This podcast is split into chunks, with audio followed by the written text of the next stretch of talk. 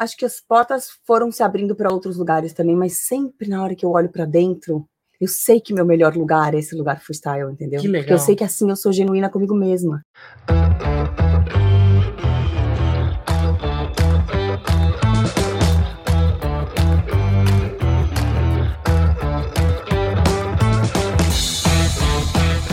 Dia, boa tarde, boa noite para você que está ouvindo a gente. Privilégio poder estar em mais um desnegócio, dessa vez o último do ano e o primeiro presencial com uma pessoa maravilhosa aqui no deck da minha casa. Ela está no lugar mais gostoso do nosso estúdio, que vocês não estão vendo, mas ela está vendo um fim de tarde maravilhoso, um sol do sul da ilha, vendo todo o recorte do nosso litoral banhada pela mata, pela natureza, todos os barulhos do final do dia. Então, Dani, privilégio poder estar aqui com você em mais um episódio do Desnegócio. Obrigada. Melhor impossível, né? Melhor Essa impossível. boa companhia. É. Vamos lá. E eu tô mega conectado com você porque ontem foi aniversário do Bernardo, meu filho fez cinco anos, e o Bernardo estuda junto com o Chico, que é um grande amigo dele da escolinha. E eu passei a manhã inteira com o Chico na piscina, curtindo tiês pulando na Ah. cabeça. Eu me permiti, totalmente desliguei e consegui curtir toda aquele. Então eu tô conectado com todo o seu sistema que Com a vem de família você. inteira. É, muito legal. Enfim, começando, Dani, a gente sempre gosta de começar, óbvio, trazendo um pouco de contexto, não olhando para frente. A gente sabe que você é uma mulher incrível, que você tem pouca coisa, você conta pouco do que você faz, a gente vai falar um pouco sobre isso. E você acabou de voltar de um dos eventos mais importantes do ano, para não dizer do século, falando sobre os desafios do- da humanidade, planeta, representando só o nosso país. E aí todo mundo fala: caraca, Dani eu não conhecia, representando o Brasil, que loucura, num dos principais eventos, ainda teve a oportunidade de falar com tanta gente especial, mas eu quero olhar para trás primeiro. A gente sempre Uhum. gosta de começar de onde as coisas vêm, Hum, né? Porque tem uma beleza, inclusive, da pessoa, do- da galera que assiste o nosso, nosso podcast, que é poder olhar da onde as coisas vêm e as pessoas poderem se conectar da onde ela vem como repertório para poder criar alguma coisa nova, seja empreender algo, seja trabalhar em algum Uhum. lugar, ou seja fazer alguma ação. Então eu queria falar um pouquinho da Dani onde ela vem, né, como sistema, como ancestralidade e o, quais são os padrões desse sistema que de alguma forma te conectaram internamente para você construir uma carreira, enfim, uma carreira muito genuína. Que curioso que é esse exercício, né? De, Uhum. de tentar fazer esse fio do porquê que a gente vai acabando aqui. Já tentei fazer esse exercício várias vezes, acho que sempre me traz para alguns pontos principais. Acho que o primeiro deles é uma vida muito movida a paixão.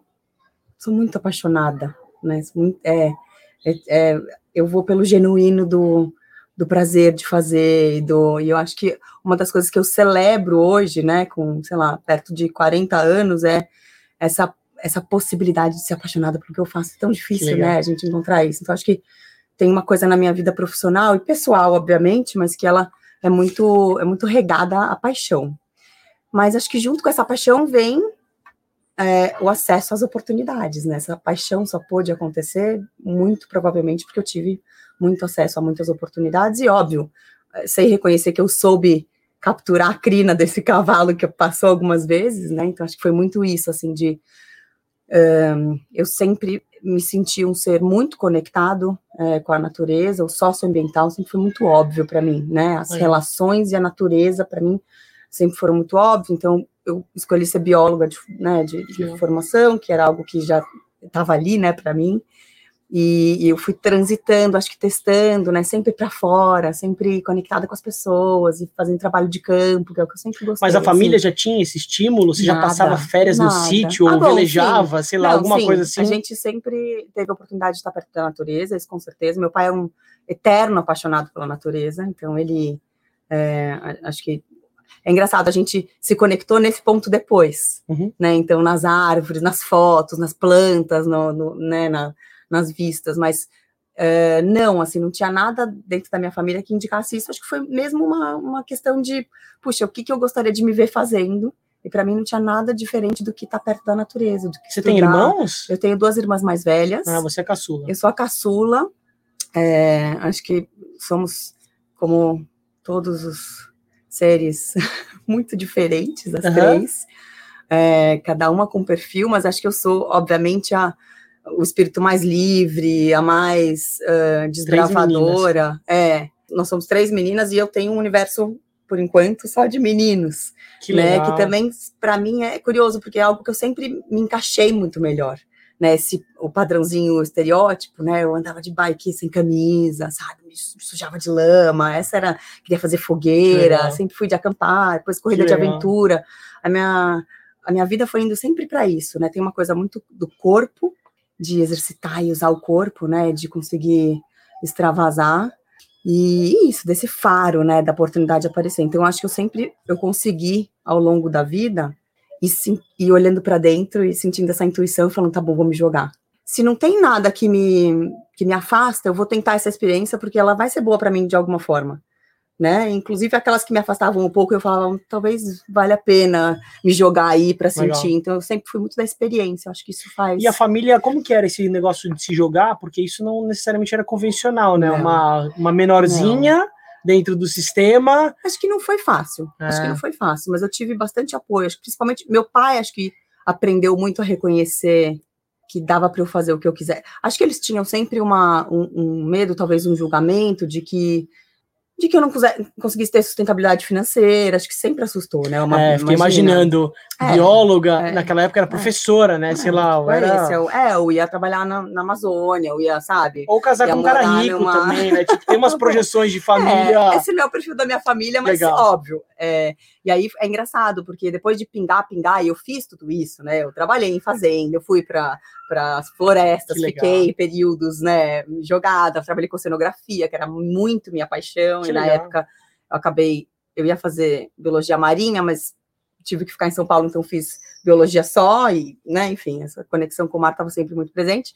E aí, a minha, acho que a primeira reconhecimento familiar, eu gosto de, de mencionar isso, é engraçado, foi quando eu entrei no Grupão de Açúcar, que era um Uau. varejo de alimentos, reconhecido por todo mundo, e aí a bióloga finalmente tem um emprego, né? Já fazia um tempo que eu tava atuando, mas ninguém tinha reconhecido, aí virou, né? Imagina. né? Ah, Você contava, todo mundo falava, que legal. Dava reportagem pro jornal, ah. aparecia meu nome, era tipo, nossa, ah. ela tá ah. falando alguma coisa pro Grupão de Açúcar, assim, foi um orgulho, né? Foi um exercício, é, Você é me puxa um ponto gente... que é por que, que, as pessoas até hoje, isso não mudou ainda, que elas valorizam mais aonde você está do que você, do que você faz, né? Demorou um tempo até a família entender um pouquinho esse código, o código só veio pela visão de fora e não pela de dentro. Por que será que tem isso? O código está chegando agora, sabe? Uhum. Ainda tem gente que Uau. É, assim, não por nada, mas ainda tem gente na minha família, por exemplo, que fala: ah, mas você é remunerada?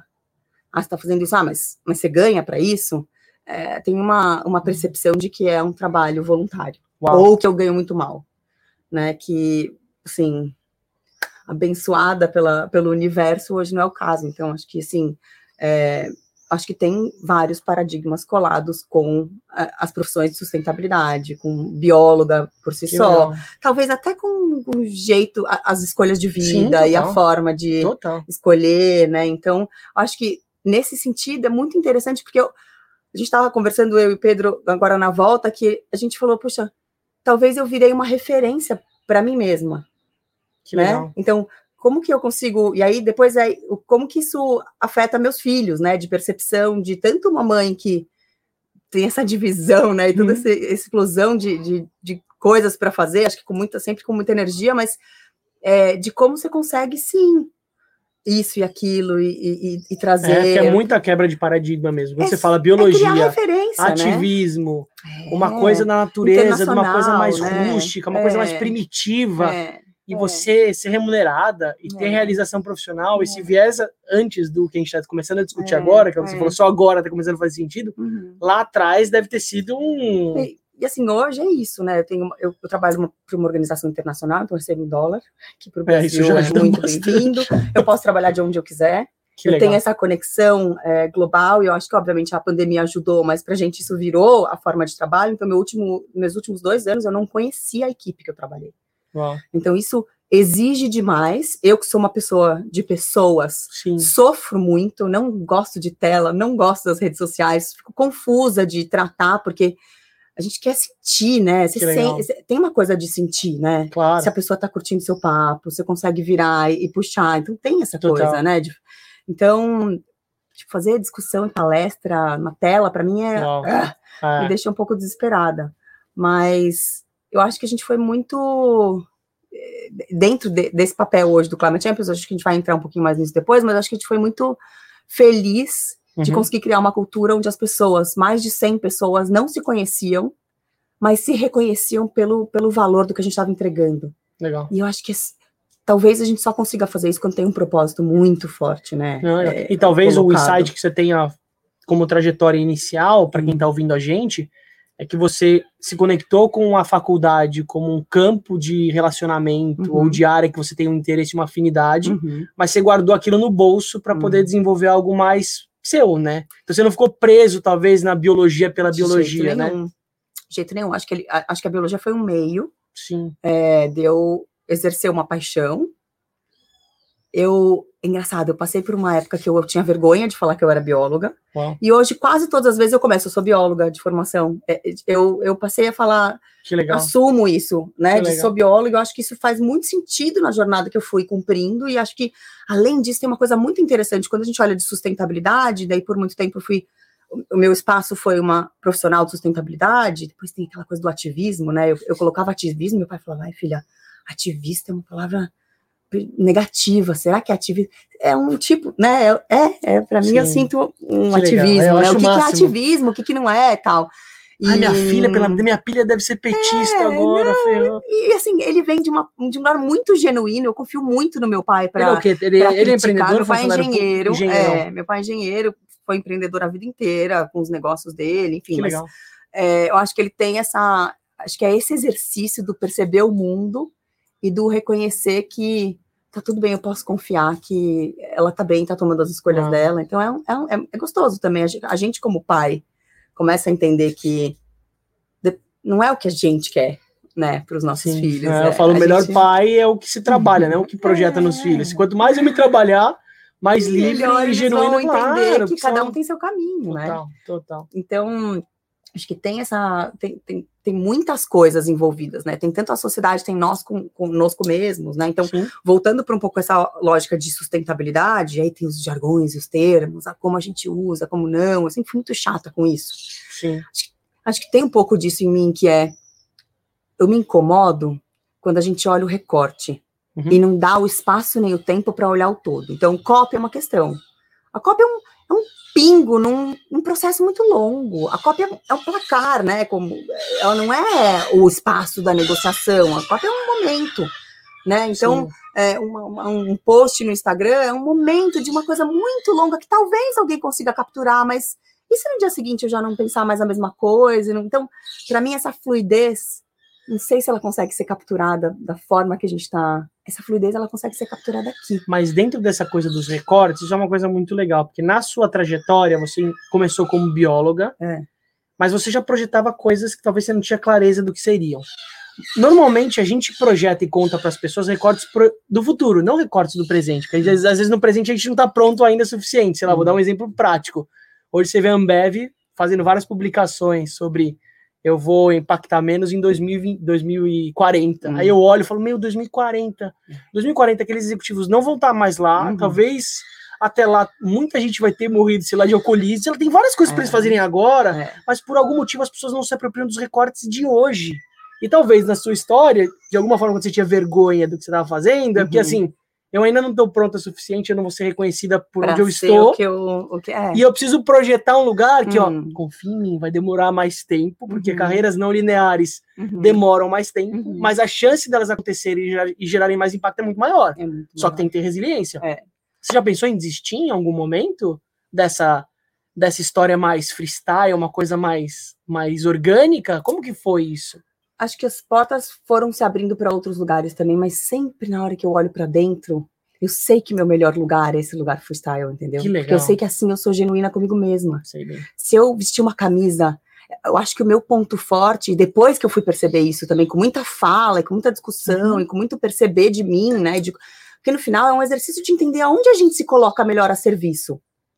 E, e eu passei isso depois de cair de paraquedas, acho que eu diria, num cargo de CEO, assim, que foi, putz, me falaram, vem ser CEO, eu tava grávida Uma do bióloga Francisco, grávida, vem CEO. ser CEO, aí eu, olha, eu juro, Uau, eu entrei no Google, falei, o que faz um CEO? que legal. quais são os skills que eu preciso ter para ser um CEO? E eu falava, eu não, eu não tenho os skills, você tem os skills. Fica tranquila, você tem as capa- a, a capacidade de. E- foi uma mega frustração para mim, porque eu não tinha. Eu não tinha, ou não acreditava que eu não tinha, ou não queria ser. Acho que é uma mistura aí. eu Quanto tempo ainda- demorou para você reconhecer? esse, essa frustração. Eu aí. entrei sabendo já, eu acho. Mas aí você durou quanto tempo? É? tempo, quatro anos eu fiquei. Uau! Foi bastante. Bem a- Você apanhado. entrou sabendo. Apanhado. O que, que te segurou quatro anos num sabendo. lugar que você não Porque eu acreditava? quis me testar, né? Eu quis testar. Eu, eu quis testar, e aí eu fui, acho que talvez um pouco orgulhosa e talvez um pouco, vamos lá, eu sou parceira e a gente e vamos conseguir fazer esse negócio dar certo. Foi, acho que uma mistura de fatores, mas faltou capacidade, capacitação, faltou treinamento, faltou perceber, e eu acho que aí tem um ponto fraco meu como bióloga, que era eu tinha medo de finanças e economia. Tinha medo dessa parte, me assustava, porque na minha cabeça eu sempre Não fui a bióloga. Por que, que a bióloga? Se você é bióloga, como é que você vai entender dessa, desse Sim. outro universo? E aí, voltando um pouco na ótica do sustentabilidade, que é para mim o socioambiental veio muito do princípio. Legal. Então, trabalhando com gestão de resíduos, que foi onde eu comecei a me, me estruturar e crescer, gestão de resíduos no Brasil, na América Latina e talvez em vários outros países do, do sul global, é uma questão talvez mais sócio do que ambiental Legal. né, envolve totalmente as pessoas. Então, a gente tem mais de um milhão de catadores de materiais recicláveis hoje prestando um serviço para o Brasil. Então, tem uma ótica, né? o- Os Invisíveis resíduos, ainda, né? Se não for Ah, eu mundano acho- fazendo o movimentinho dele. É, assim, Sei lá, a própria Morada da Floresta, a gente tem um episódio muito bom para você É. que não viu ainda, do Cláudio, que é- Claudião, Claudião é um hippie querido. autêntico, mas com uma Executor, bagagem, né? um cara de capacidade ele de é realização. apaixonado. Tem um frame muito legal que a gente pegou com ele, que não tá no ao vivo, que a gente É. fez. Quando a gente terminou o episódio, a gente tava lá falando com ele, ele tava namorada, na casa Uhum. onde ele mora, onde ele trabalha, Uhum. e alguém da equipe dele ainda tava lá, era noite, era umas 8 horas da noite, a pessoa não viu o que a gente tava falando, ela falou, Cláudio, eu não conhecia todos os detalhes dessa história. mentira, e a gente vendo ele. Então, um abraço, cara, que legal a Ai, história da lindo. Kombi, meu. Então foi muito legal, porque ele é esse coração Ele é e que tem essa, e tem Um essa batalhador, cisão, né? mas eu vejo, eu queria que você falasse dessa cisão. Que é ok, eu sou bom no lado humano, eu não gosto, não sei, não quero olhar para os números, para coisa mais exata, né? A cisão da. Sabe que para mim não era nem não quero olhar? Acho que eu tinha um barulho. Aham, né? que legal. eu tive um barulho. Acho que era, né?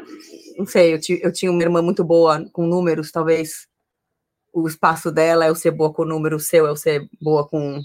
Não sei. Acho, que, Legal. acho que tem aí. Ah, mas isso ajudou também, né? De certa É. forma. Porque se tinha um Acho que- barulho, você que- você que precisa olhar o que, que tem por lá. Tem um barulho, né? E eu acho Claro. que na, na minha, nesse meu desafio como CEO, tinha muito esse medo e esse barulho, e essa coisa.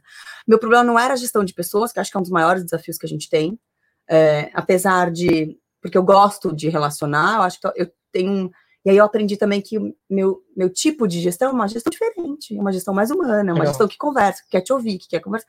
É, demanda muito mais. Muito. Demanda, suga, puxa. Então a gente estava num momento difícil da empresa, então eu tinha que capturar o meu, o do outro. É uma questão de, de ser, de- de ser muito solitário, né? Então eu já olho hoje e falo, por que, que a gente não tem coliderança? Sim, que Por legal. que, que a gente não começa a construir esse tipo de apoio? É tão gostoso É. quando a gente consegue trabalhar junto e apoiar o outro. Por que, que a gente tem que ficar sozinho? Mas talvez decisão? o próprio modelo do CEO como sigla, ele já traz uma lógica mais hierárquica. Eu falo, não existe uma empresa que tem co-CEOs. É mais difícil de você ver três doido. pessoas tomando decisão Mas se junto. né? bobear, hoje em dia ainda tem. A gente no Conselho do Sistema B, por exemplo, fez co-liderança, Mas co- ainda digo, mas ainda são. É. frames muito é. pontuais. né? Agora, isso acontece a mesma coisa com a questão financeira e econômica, que quando eu, pela primeira vez, percebi uma discussão de value, né, de valor, de Mariana Mazzucato, né, que é um, que para mim é, um- eu olhei essa mulher, o jeito que ela fala, falei, ah, que legal. isso fala comigo.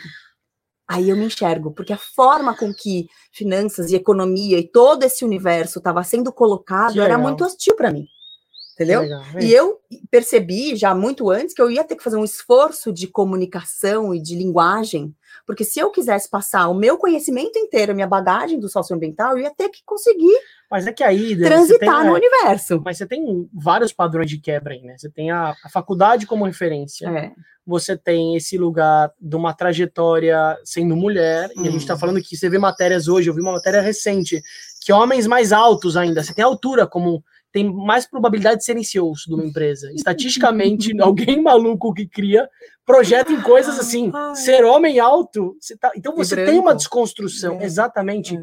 de vários lugares que você teve que passar. Eu queria que você falasse um pouco desse recorte corporativo é, da Dani dentro do ambiente tóxico. A gente tem vários episódios muito legais com mulheres guerreiras, empreendedoras incríveis, mas que não é para qualquer uma. Infelizmente, tem que ter uma resiliência. Você super sincera, com medo de estar tá sendo ingênua e adoraria que se alguém estiver me ouvindo e quiser dar uns tapas na cara, que são sempre muito bem-vindos, e uma chacoalhada uhum. no meio de campo, a gente pudesse fazer essa conversa. Ser mulher, para mim, não me atrapalhou. Não me atrapalhou. E eu sei que são poucas mulheres que têm o privilégio de falar que ser mulher não atrapalhou, não me atrapalhou.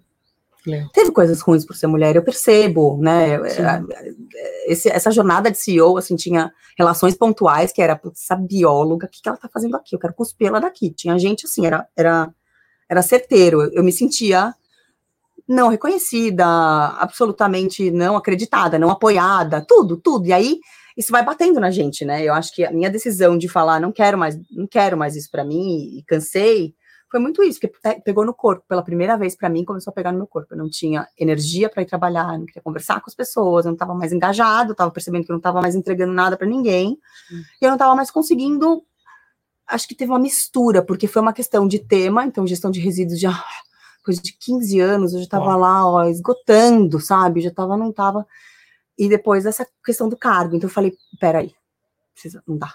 E as pessoas falavam, poxa, mas você conseguiu, você é sócia da empresa, você é CEO, você está remunerada, você mora do lado do trabalho em São Paulo, você vai a pé, seus filhos. Você ganha bem, o que mais você quer? Como você agora que você chegou nesse lugar? Tipo, porque ninguém de, lo, de longe. Sim, sentiu. As pessoas, não, é, as pessoas não capturam, né? A é. gente tinha, a gente, a gente conseguiu criar um, um sentido de família na equipe, a gente tinha uma, uma relação que muito gostosa, que era, era na Triciclos. Legal. Isso, né? Então, que a Triciclos veio de fora, eu conheci o Gonzalo, que, é, que foi meu chefe, depois meu sócio, depois padrinho do Chico, meu amigo, meu chefe de novo, enfim, meu, é, meu super parceirão, e a gente, e ele, a gente foi construindo isso junto, então eu, eu empreendi o Brasil num modelo diferente do que já estava funcionando no Chile, e aí tem uma que questão legal. de o que funciona lá não funciona aqui. É, isso é ótimo fazer, porque é um recorte que a gente olha muito as inspirações de fora como Ai. referências e não tem nada a ver. Seja uma empresa que vende colchão, como a Zissu, se ela copiasse uma Casper, ela teria quebrado, ela não teria captado. Eu acho que assim, a gente pode pegar referência, eu acho que é super importante, mas tem aquela questão de um dia a empresa daqui falar, ah, mas é chileno para o que entende. O outro dia falar, ah, mas é chileno. Então, sabe, quando sempre tem o outro lado da moeda e sempre tem um, ah, mas o Chile é do tamanho do meu bairro.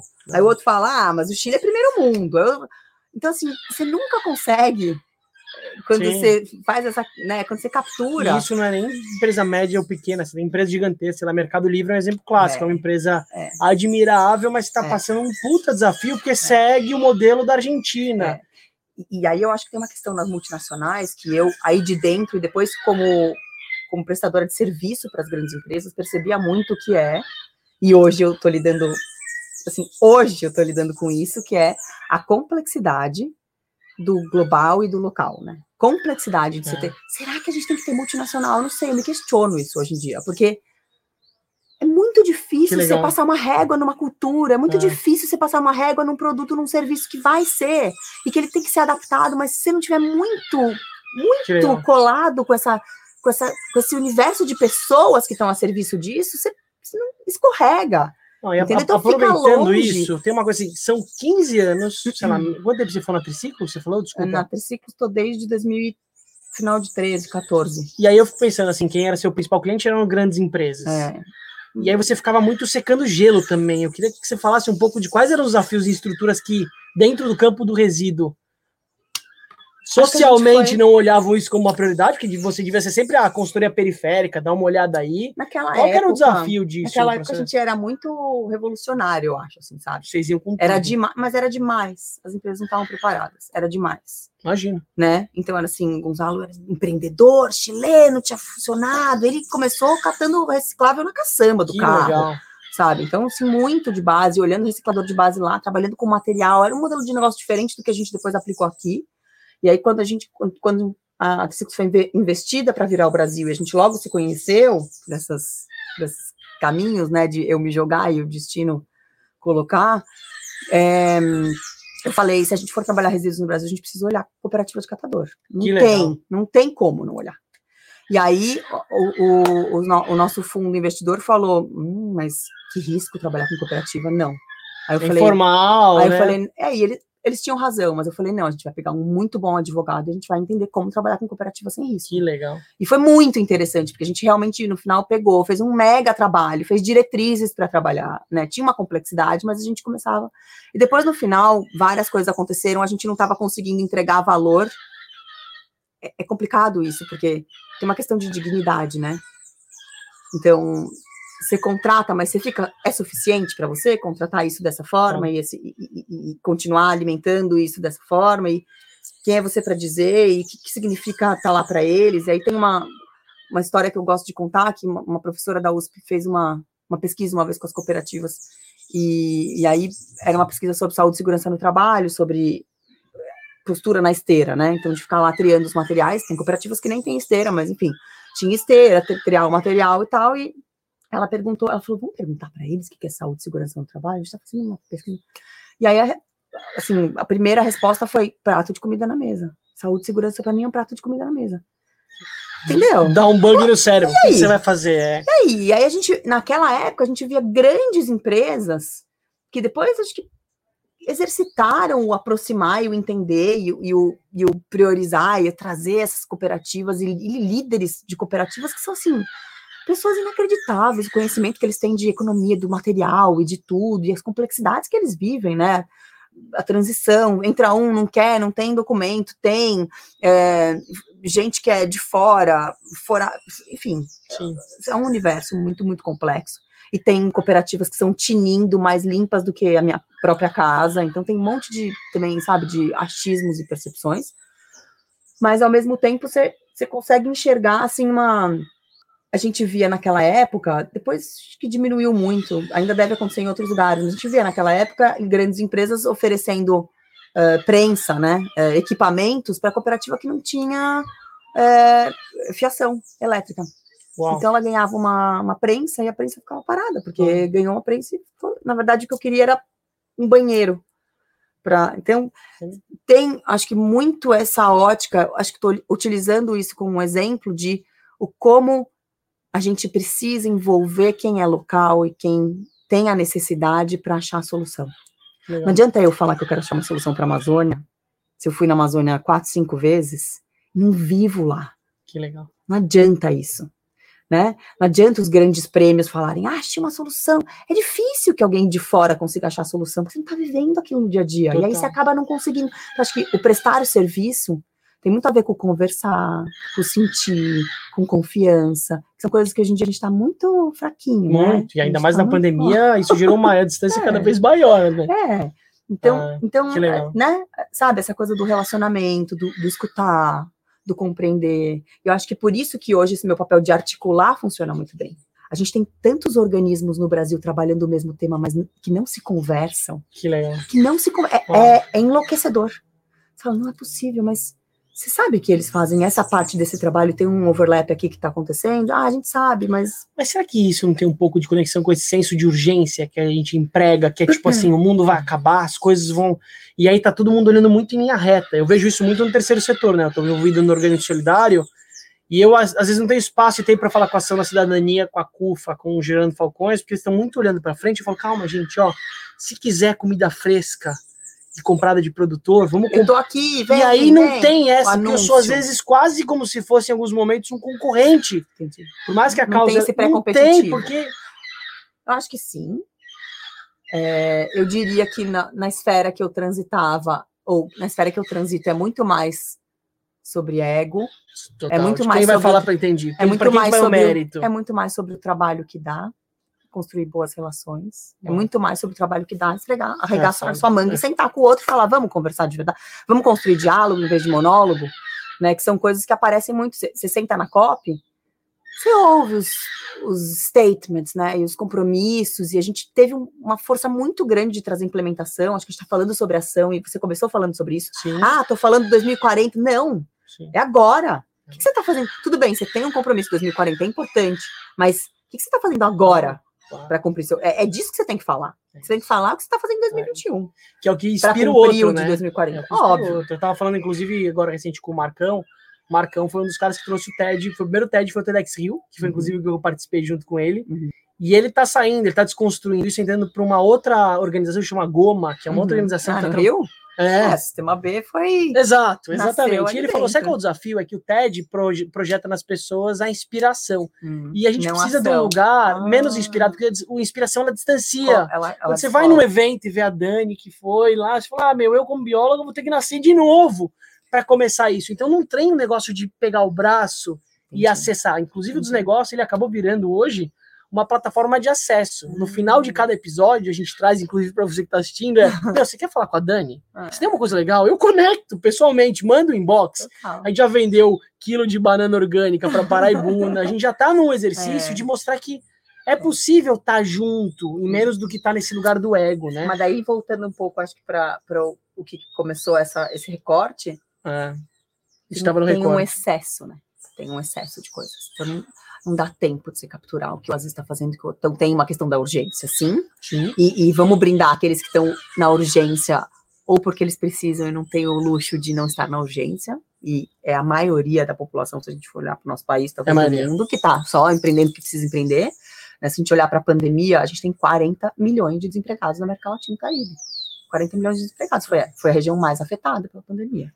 Né? E, e aí, como que você vai falar sobre crise climática? Né? Como você vai, como você vai abordar foda. qualquer outra É coisa que não seja geração de emprego, comida na mesa, segurança?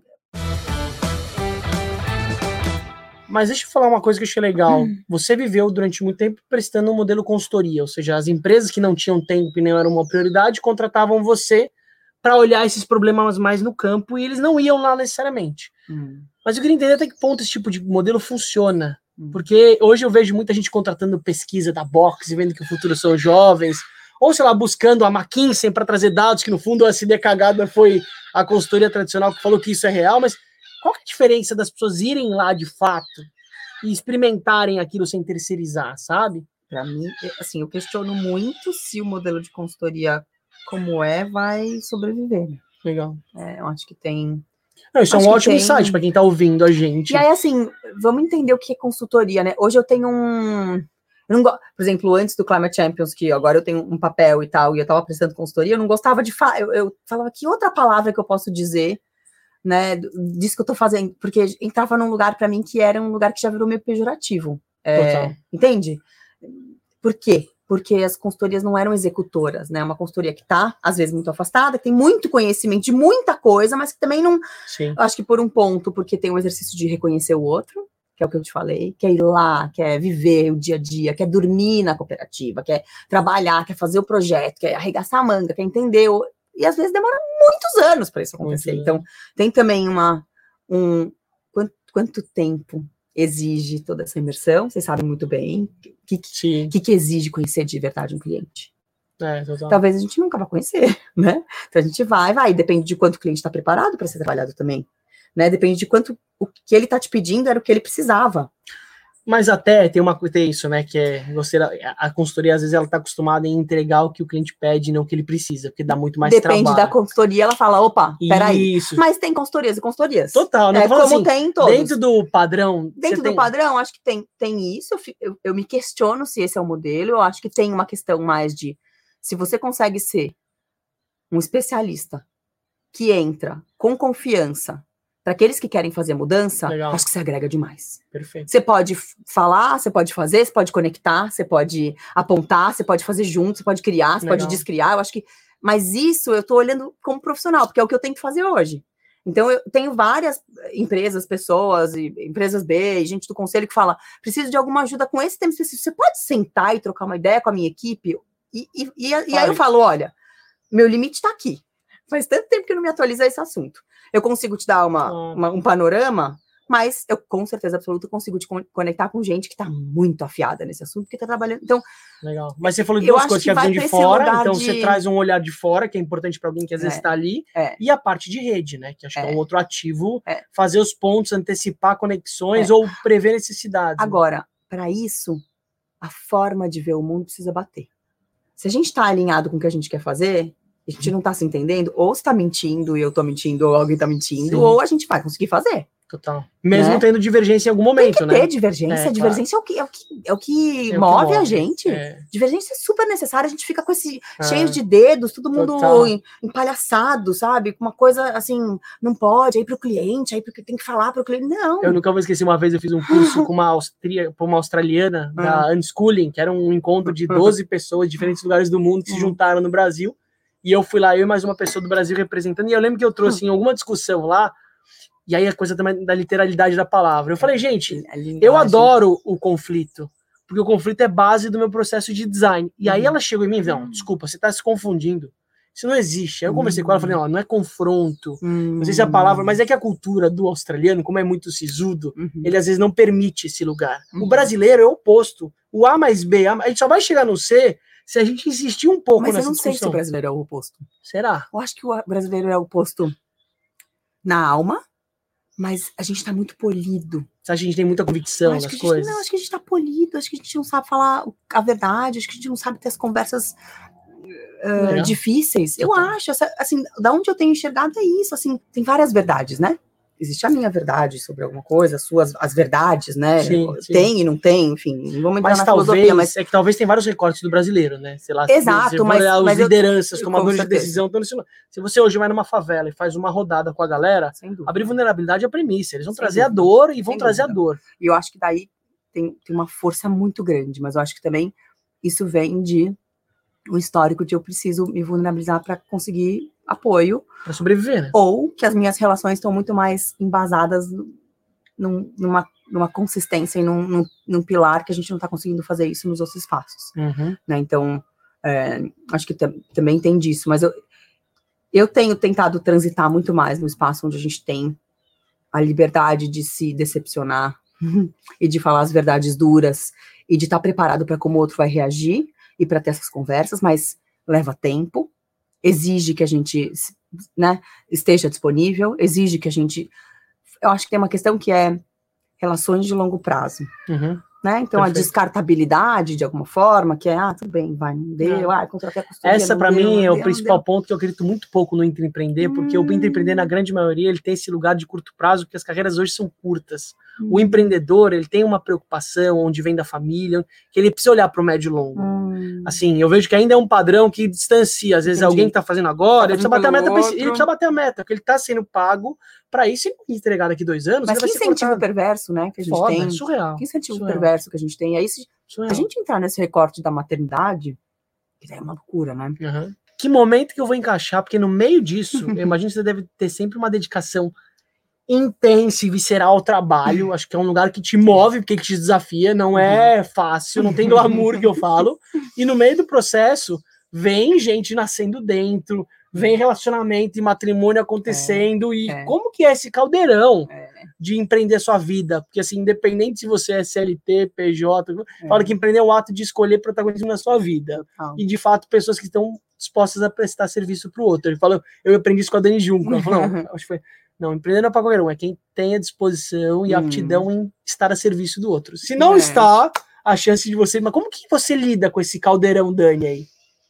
Eu acho que eu sou muito consciente das minhas decisões. De novo, reconhecendo super que eu tenho o privilégio de ser consciente Super. das minhas decisões. É, eu acordo e falo, quero estar aqui, quero tomar essa decisão, quero. Eu faço esse exercício de novo e de novo e de novo e de novo. Eu adoro fazer esse exercício, porque tem dia que eu falo que a resposta é não. e aí eu vou entender lá dentro por quê. E aí pode ser uma coisa momentânea ou pode ser algum fio que começa e que em algum momento vai aparecer lá. Então, eu tenho esse exercício muito de, hum, de me Ah. reconhecer, sabe, desse faro. Acho que a intuição, a intuição foi muito, sempre muito presente para mim. O que é intuição? A gente escuta muito isso. Isso é um padrão de três. A cada dois, três episódios, a, ou a intuição Pra ela mim, surge. pra mim, a intuição é algo que eu, a o direcionamento que eu iria se eu não pensasse. Como é que eu vou explicar isso? Como É- que você é um- desliga o cérebro? Porque esse é um desafio também. A gente está muito preso no mental, né? As coisas, tomadas de decisão são muito Hum. articuladas. Você precisa construir as hipóteses, você precisa entender viabilidade, tem que convencer. e Com... Como que é esse lugar de Acho que é o relaxar sentir? um pouco, né? Acho que é o relaxar. Relaxar Legal. do barulho, relaxar do outro e olhar pra dentro e falar, tá bom, eu tenho experiência pra tomar essa decisão. Se eu estivesse sozinha no mundo, o Gonzalo sempre falava isso pra mim. Se você estivesse sozinha no mundo, você fazia o quê? O que, que você faria? É. Se não tivesse eu pra perguntar, se não tivesse, se tivesse só você e o negócio fosse seu, o que, que você faria? É por aí. Sim. Porque a gente fica, né, pendura, põe e o outro, você tá põe, disposta, preciso, você tá disposta a pagar esse outro, preço, né?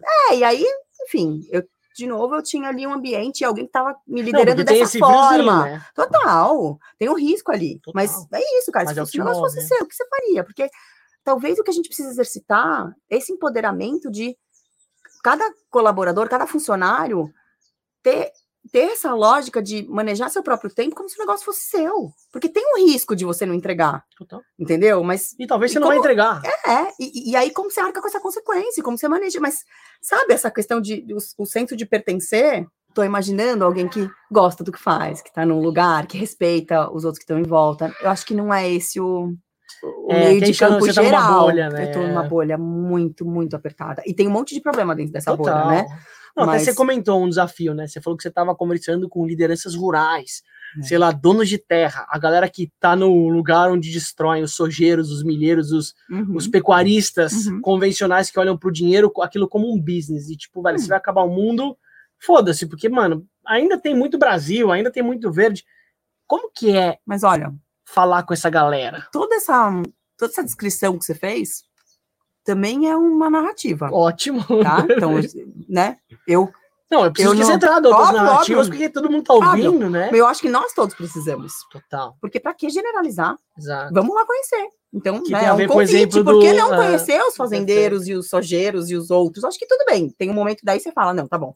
Posso tomar minha própria decisão. A gente recebeu a família Janke, que é da Indus, a meu, são os, É. os monstros da pecuária. É. A gente recebeu o pai e filha junto. Foi Ah, muito legal. legal. E aí eles trouxeram um pouco dessa cultura de desconstrução Hum. da pecuária, trazendo floresta, trazendo a produção, a agricultura. É. E muito legal que ele sentindo dois lugares importantes, que é o valor de incluir a nova geração, que Uhum. tem outras necessidades. Uhum. Talvez a dele não era, ele como segunda geração, ele utilizava o que o pai trouxe para ele. daquele jeito. A nova fala, pai, eu quero ter uma marca própria. É. Eu quero falar que o leite lete é um leite bacana. É. Pai, eu quero construir outras coisas que eu ainda não tenho, Uhum. mas eu quero trazer um especialista para fazer junto com a gente. Então, Uhum. eu vejo que essas novas narrativas, elas existem, mas por que que elas não aparecem tanto? Porque as pessoas não estão indo encontrar elas? Acho que a gente generaliza demais. Ótimo. Acho que a gente bota nas caixas e fica achando que o, o agro é ruim, a pecuária Isso. é ruim, que o outro é ruim. Eu acho que tem exemplos excelentes. Minha percepção é que a gente falha muito em contar as histórias boas. Para fora, então, nem se fala. Essa falta de credibilidade do Brasil e que a gente de tem e segue tendo e segue tendo, acho que também está na nossa o não exercício de estrategicamente mostrar um Brasil diferente Que legal. independente do que barra, gente, porque tem muita coisa que barra, mas tem muita coisa que barra o mundo inteiro. Então, Então, o que, que a gente tem de bom de verdade? E agora, é um exercício de ter que falar a língua do outro? É. Infelizmente é. Então, tem que falar inglês, realmente? Tem. Que outra língua? Vamos exercitar? É, é como tocam. Então, tem limite, assim, né? O mundo toca para esse lado. Ou a gente fica aqui falando e discute aqui, ou não. Então, é, né? Tem aquele. Você tem sim. que rever seus valores e falar, bom, até aqui dá para Mas dá esse ser que você maleável. falou da língua do outro é importante, porque você lida às vezes com pessoas que não são só esse narrativa legal. Você tem um pecuarista que eu falei que deve sentar na sua Ah, frente eu- e falar assim. Uma "Hum, vez eu escutei, você devia parar de usar mochila, garota, porque ninguém vai te levar a sério. E aí eu falei, fiquei muito brava. Falei, parar de usar minha mochilinha da Patagônia, que eu uso com orgulho, que eu comprei faz mil anos. Mas eu deitei na- no travesseiro e falei, "Putz, será que essa pessoa tem razão? E o que, que isso quer dizer sobre mim? Se eu parar de usar, eu tô cedendo ao sistema que não me deixa usar? Se eu uhum. se eu me apresentar diferente, porque uma vez eu fui com um empresário que era alemão, e aí falava, me coloca a camisa, porque não, não. O que isso quer dizer sobre mim? Até onde que eu tô ah. disponível de me adequar e me adaptar ao que o outro. Eu acho que tem uma Mas você coisa não foi pro é, embate nesse caso. ao longo do tempo, de uma forma muito interessante, eu acho que eu fui achando uma forma de ser levada a sério, porque acho que também é sobre isso. Então é sobre não só sobre você dominar o conteúdo, mas sobre você saber a linguagem de que o outro é transitar nos espaços. Claro. Tem gente que fala, não transita, não quero transitar. Eu gosto de. Eu sou mais diplomática, acho que eu posso dizer isso. Acho que sou uma pessoa mais diplomática. Não quer dizer que eu não, que eu não entre no embate, mas acho que, eu, por exemplo, eu não entro no embate no WhatsApp. Não É, você não é o entra, canal, na verdade. é. Se você começar a fazer uma discussão lá, ela não vai terminar e aí você não consegue. Ah. Então, uma coisa é a gente dar um tempo e falar, tá bom, vamos botar ó, as coisas em si e, e- e falar sobre isso. E aí eu começo a conseguir compreender o que, que você tem para falar e quase provavelmente a gente vai chegar Sim. num consenso, ou pelo menos consentir o que, que o outro. E tem um lugar na sua fala que é você quer buscar transformação. Hum. Eh, Pegando um outro exemplo, você quer vender autoconhecimento para quem já tem yoga, meditação, Hum. como áreas de interesse, Hum, ou com um processo que a gente aconteceu recente agora com Ken Fujioka, que é um cara incrível, que está repensando toda a indústria da comunicação. A gente estava É. com uma jornada na Scap com ele, hum, com um cliente meu, mega sistema patriarcado, judaico, machista pra caramba. E o Ken chegou pra mim e falou: Aziz, cara, a gente já fez várias jornadas juntos, eu não vou dar conta, cara. Eu não vou ter mais um encontro com ele. Tá muito difícil, às vezes não tô dando conta. Aí eu falei, Ken, mas você tá aqui pro mundo por quê? Você quer transformar? Você quer deixar uma relevância pra esse cara? Eu sei que é difícil, eu te ajudo. Mas vamos dar oportunidade pra repensar os padrões, porque ele não tem essa ótica. Se você falar do, um lugar do oposto, ele não vai pro lugar. Ele falou, Aziz, tudo bem. A gente fez vários exercícios, ele fez a dinâmica e foi maravilhoso, porque ele conseguiu se colocar também na bota do outro. Porque também Muito, imagina você gente. num lugar assim, com uma pessoa que, que às vezes a pessoa não tem acesso. confia no outro, sabe? A gente tem que confiar um pouco mais no outro. A gente tem que confiar que a gente consegue achar um ponto de, de, de, De acordo e de, e de conexão. A gente consegue achar. Só que, só que tem Mas que. isso exige, né? precisa querer? É. Precisa querer, mas na vida tudo precisa querer. É precisa querer. Pra gente que pode tomar a decisão de querer ou não querer. Que massa. Tá? É. Então, não tô falando sobre a grande parte da população que não tem decisão se pode acordar mais cedo, se pode acordar mais tarde, se pega o ônibus ou se perde o ônibus, né? Então, de novo, eu, eu falo da onde eu vim, que é Sim. esse espaço onde eu posso é, falar que eu, eu quero me engajar, que eu quero ter, e, e eu consegui ao longo Sim. dessa, dessa sequência de cri- crinas né? de cavalo agarradas, Que legal. é, de que chegou num ponto que, puxa, eu, eu, me orgulho da, da, da jornada que eu consegui fazer até aqui e sou muito. Fico muito curiosa com o que, que pode desdobrar. É, porque ela tá no começo Ah, ainda, né? O que que Isso é a beleza do pensa? processo. Pensa as janelas E a linha não é abertas. reta, né? Imagina Não, e seis meses da sua vida. óbvio que as coisas. A coisa mais gostosa do que mudar, É, do que as mudanças que vêm. é. A gente tá com uma jornada de uma pessoa de 73 nossa, anos. É muito que maravilhoso. acabou de descobrir um isso. câncer agora recente. E a jornada dele, ele entendeu, ele é um cara do agronegócio. E ele trabalha no mercado de headhunter e ele percebeu que no processo de cura do câncer, ele Hum. percebeu a regeneração como ativo da vida dele. Então ele falou assim, eu quero me regenerar para eu poder regenerar o que está à volta, seja a Amazônia, seja... A Hum, gente fala, que cara, você é um... E eu, vontade de abraçar, eu não tava na câmera, certo? lindo. Eu falei, Jeff, eu vou vir e eu posso É. falar que é um cara maravilhoso, né? Hum. Mas é isso, não tem idade. Porque também as pessoas Uhum. olham, escutam e falam, ah, isso aqui é coisa de jovem. A Dani, gente, hum, ela tá falando isso porque ainda ela pode errar, ainda ela tem uma segurança em volta.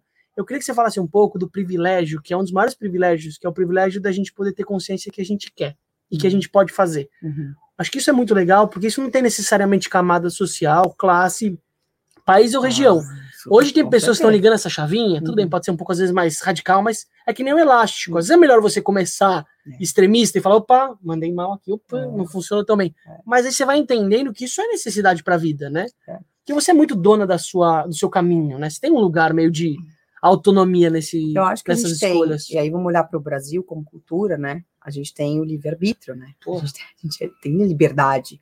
Acho que a liberdade é de uma forma para alguns e de outra forma para outros, né? Então talvez eu até esteja, não sei, sendo ingênua no conceito, mas é, acho que a gente tem que olhar aqui, né? Vamos olhar Uhum. outros países onde aí pff, entrar no universo de mulheres, então nem se fala, né? Enfim, de tudo. E talvez a gente tenha liberdade em ser pessoas brancas que têm eh, escola e, e etc. É, porque eu vejo Porque- assim, é um padrão dos nossos papos. A gente já tá em 30 papos, então a gente já não tem pouco padrão, né? Por mais que seja um recorte nosso, né? Pode ser um recorte da nossa rede da rede. Mas a gente teve agora, semana passada, ainda não tá no ar, mas já vai estar, com, falando com o empreendedor da Diaspora Black, que é uma empresa que trabalha turismo imersivo, um cara incrível. E aí, basicamente, ele veio de uma família sem condição nenhuma. Ele, em uma semana, quando imagina você, mãe do primeiro filho, Hum. o, o tráfego achou que você estava conectado com a milícia, resumindo, fuzilaram sua casa e falaram, vai embora daqui. E você, como Hum. mãe. E ele viveu 13 anos dentro de um. Não sei se era candomblé, mas enfim, resumindo, ele viveu num contexto que tinha uma mistura Religioso. espiritual, religiosa, mas ele viveu num lugar que era um lugar de acolhimento de pessoas. Hum. Ele percebeu muito rápido que a lógica linear do que projetava não ia funcionar para ele. Ele começou a usar a capacidade relacional, o rolê que ele ia, É. descia o morro lá na praia, ele era organizador da farofa, e ele começou a ver que aquilo que ele era lá atrás tem tudo Então. a ver com que onde ele tá hoje. Mas olha que loucura, mas isso é o se perceber. como que esse exercício é sobre nós mesmos, né? Sempre. Como que o exercício é sempre sobre nós mesmos. Aí tem toda uma questão de, para mim, tem a ver com amor. Será que a gente conseguiu receber, de que forma que a gente recebeu amor, né? Um, um, ambiente com amor ou, ou, com, ou sem amor, né? Uhum. Tão uhum. diferente, né? Que duro que deve ser as crianças e as famílias que não, porque às vezes a gente vê gente que, que até passa fome, mas que tem amor, né? Uhum. Que, que, dureza, né? Ah, que fome. difícil que é, mas, mas, mas como o amor também tem uma importância, é, né? Ele está desconectado às vezes das dificuldades mais extremas, né? Mesmo com as, mesmo que, aqueles, né? Tem situações assim que eu me lembro de falar, nossa, gente, esse pai, essa mãe, meu Deus, sabe? Como que eles estão batalhando para colocar comida na, na mesa para essas crianças e que uma percepção de que só porque eles não estão presentes, mas não é, porque você sabe que tem uma, uma proteção e um amor é. e um é. exercício ali dentro. Então, tem isso, que é como essa.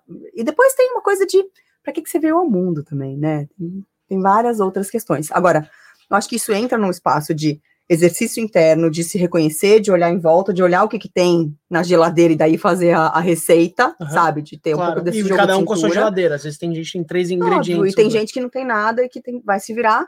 Tem uma coisa de ímpeto, de perfil, mas acho que também tem uma coisa de trabalhar a criatividade. Aí a gente, eu volto um pouco na questão do racional. A gente, é, e cada vez mais isso fica muito óbvio para mim, a gente está muito acostumado à cabeça de bandeja ai, mestrado, estudar, cabeça de bandeja. Estudar, estudar, cabeça, cabeça na bandeja, cabeça na bandeja. Eu fiz pelo Thier uma provocação que foi um, uma sessão pra assim. Pra quem tá ouvindo, o Thier é a escola ah, é, mágica, é não sei escola, se é escola ou é mais que, isso dos nossos parte, filhotes, é. que a gente que da gente, é uma escola de é, família, na verdade. A nossa escola. Exatamente. É, e, e aprender, constante aprendizado, né? É, uma, uma dinâmica com o Joviniano, que é um professor, uma coisa que fala sobre corposofia. Como que o exercício de usar o corpo e reconhecer o que o outro está sentindo. Então era uma coisa de você faz uma, uma, uma sensação, você faz uma mímica de uma sensação uhum. e, e, verbaliza isso, e eu tenho que replicar você. Uhum. Tudo online, hein, gente? Uau. E aí eu depois eu tenho que falar o que você tava era com raiva. E depois você sentiu isso. Então, a gente foi fazendo, foi, foram duas Cada ou três horas. Câmera. A gente fez vários exercícios de soltar um pouco da cabeça e exercitar o corpo. Então, a dança, o yoga, o exercício físico, essa coisa do, de, do corpo. A gente tem neurônios no corpo, né? Os neurônios não estão só parados na nossa cabeça. Então, acho que tem uma coisa aí de olhar a criatividade. O brasileiro é muito criativo, a gente é muito criativo né? A gente tem uma potência, a gente fica parado nessa coisa do extrativismo, do ah, a gente retira, Será que a. Eu tava falando isso recente. Será que a capacidade criativa do improviso da gambiarra do brasileiro ela tem conexão com a nossa escassez? Que não é nada. Porque no fundo, assim, é uma utopia, a gente não é escasso, né? Como terra, a gente não tem escassez. Mas a gente se coloca nesse lugar numa escassez, às vezes, interna. Eu tenho. E que ela. Porque eu falo assim, como que você vai trabalhar impacto social na Dinamarca? Eu brinco. Cara, Dinamarca tudo funciona, uhum. tudo tem, grana pra todo mundo, mano, dá até preguiça de se achar. Aqui é só você fazer uma imersão de uma semana em qualquer comunidade não próxima da sua casa. Fazer, né? Não falta não coisa pra longe, fazer, não, não precisa. precisa. Então, ter essa capacidade inventiva conectada com esse lugar que você falou, que é é a escassez interna, mas que ela se resolve na criatividade através da abundância externa, porque dá-se um jeito para as coisas acontecerem. Agora, eu acho que a gente está levando com irresponsabilidade a nossa percepção de abundância também. Olha o que a gente está fazendo com a nossa água. É, isso é. A água é o bem do, do mundo. É. Olha o que a gente faz com a água do nosso é. país.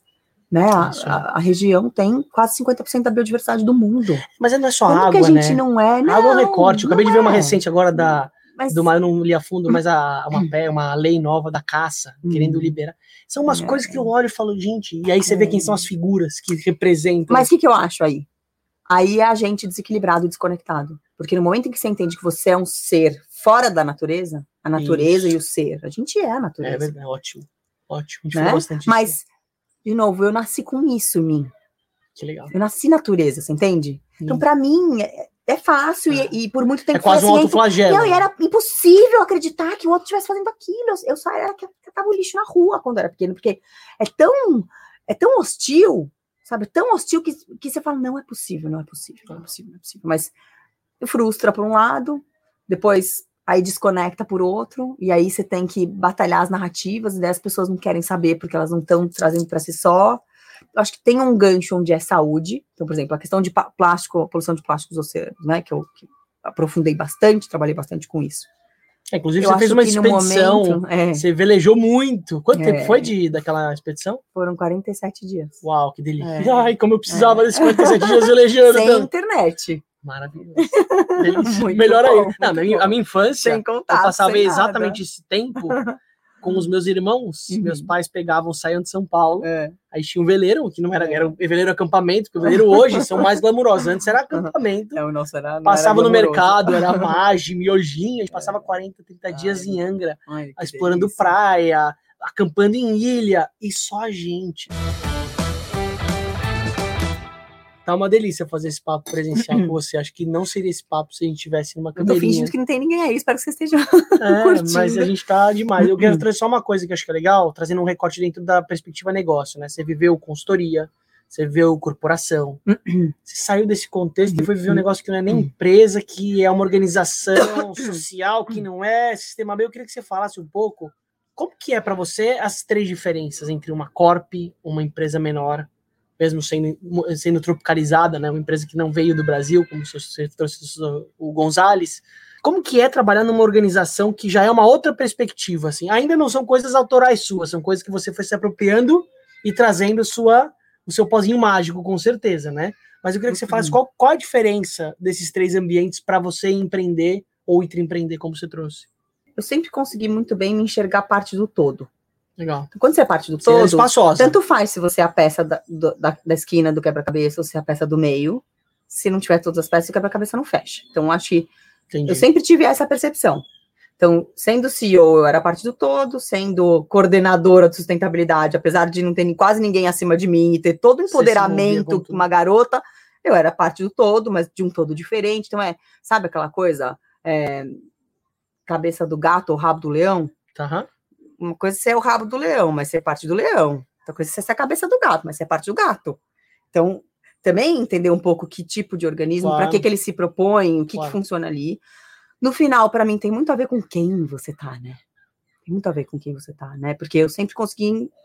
Tem, eu sempre consegui estar em lugares onde eu acreditava um pouco no que, que qual era a minha função ali, o que que por que, que a gente, por que, que eu estava querendo ou de algum, algumas vezes melhorar o que eu enxergava que podia ser melhorado lá dentro, por mais que eu não tivesse um- muito orgulho do que aquilo se do que se propunha. Depois passou uma- fase que eu fiquei muito chata de falar, ai, não agrega nada, não agrega nada, né? Eu, eu passei um- uma temporada muito falando, ai, não, consigo, não, agrega, não tá funcionando, não tá agregando, não tem impacto, não tem impacto real, o que que é, que, sabe? Aquela, Ah, ai, precisa você agregar. já se viu como se fosse uma Ferrari de uma um carro de corrida numa caixa de brita na, num autódromo de Fórmula 1? É tipo, ah, e aí você faz Muito. isso, Dani, continua. Muito, Aquela coisa da bicicleta parada num Muito. apartamento muito. e andando, e velho, você tá tipo, cadê aquela galera que faz, Muito. é, faz Rolo, spinning? rolo. Mano, preso num negócio.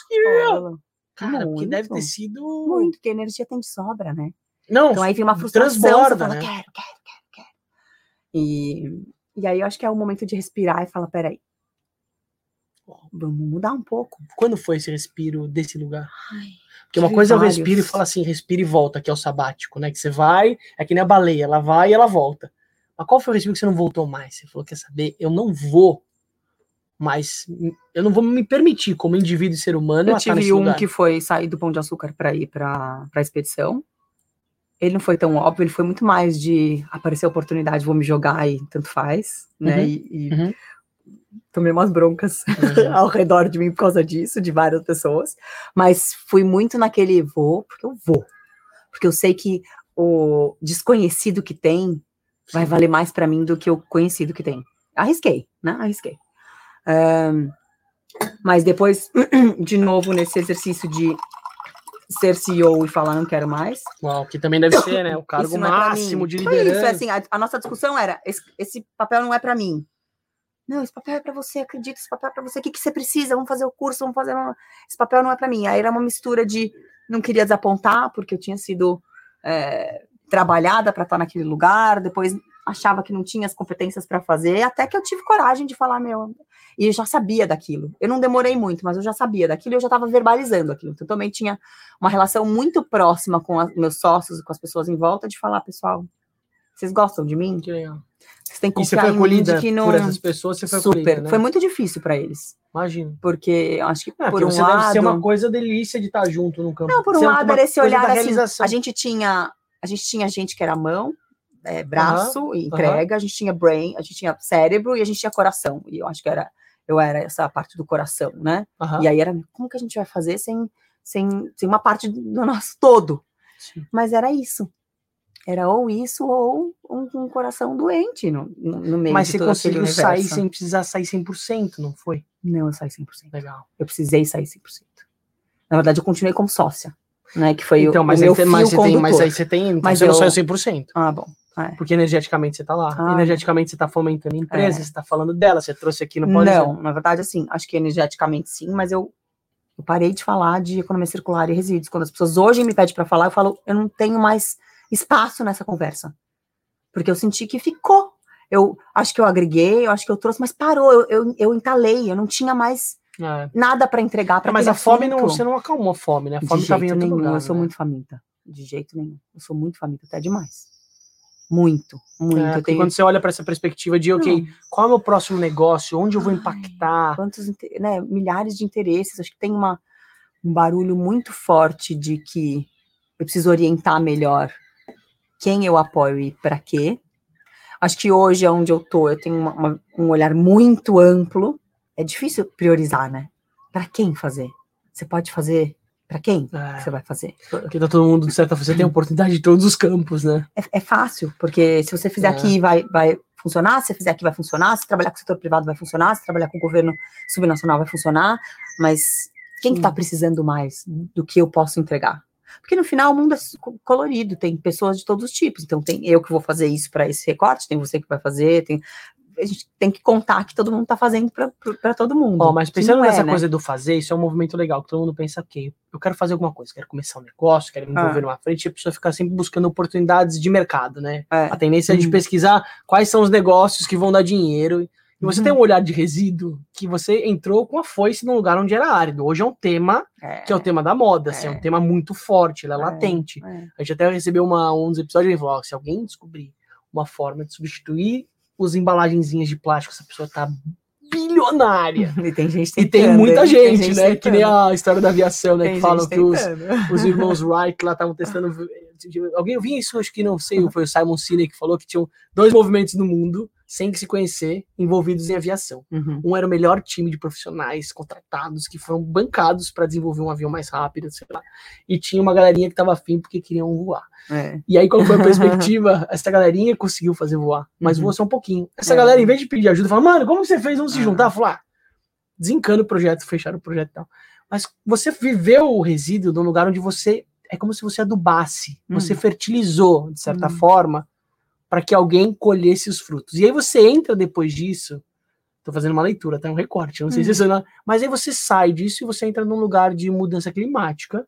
Também num lugar, não necessariamente que era óbvio, né? Porque isso aí até então, até, até hoje é questionado. Muita gente ainda não acredita. Tem várias narrativas que elas, para mim, enfim, são, são perigosas que falam, cara, não existe mudança climática. Eu acabei de ver agora, a gente conversou com, com um velejador aqui da ilha, que é o Beto Pan- Pandiani, que vai fazer um ciclo novo que não existia no mapa, porque atravessar lá em cima não tinha esse lugar. E eles descobriram que agora tá tendo. bloqueado. E aí fala, viu como existe mudança Ai, climática? Mas você vê, até umas coisas que, por ele falando que é, uma, É. é uma dor, mas ainda tem uma narrativa, ou seja, tá começando agora a entrar muito forte. O assunto eu queria que você falasse. Qual de foi a novo é transição? uma, é, de novo é assim. O que, que aconteceu? Quando eu olhei esse, esse bloqueio, eu acho que ele foi um bloqueio muito misturado, tá? Ele era um bloqueio eu como profissional, eu como mulher, eh, eu como conectada com o tema ou não, bloqueou, bloqueou. Ela bloqueou, não quero ser CEO, não, não tá legal, e agora, putz,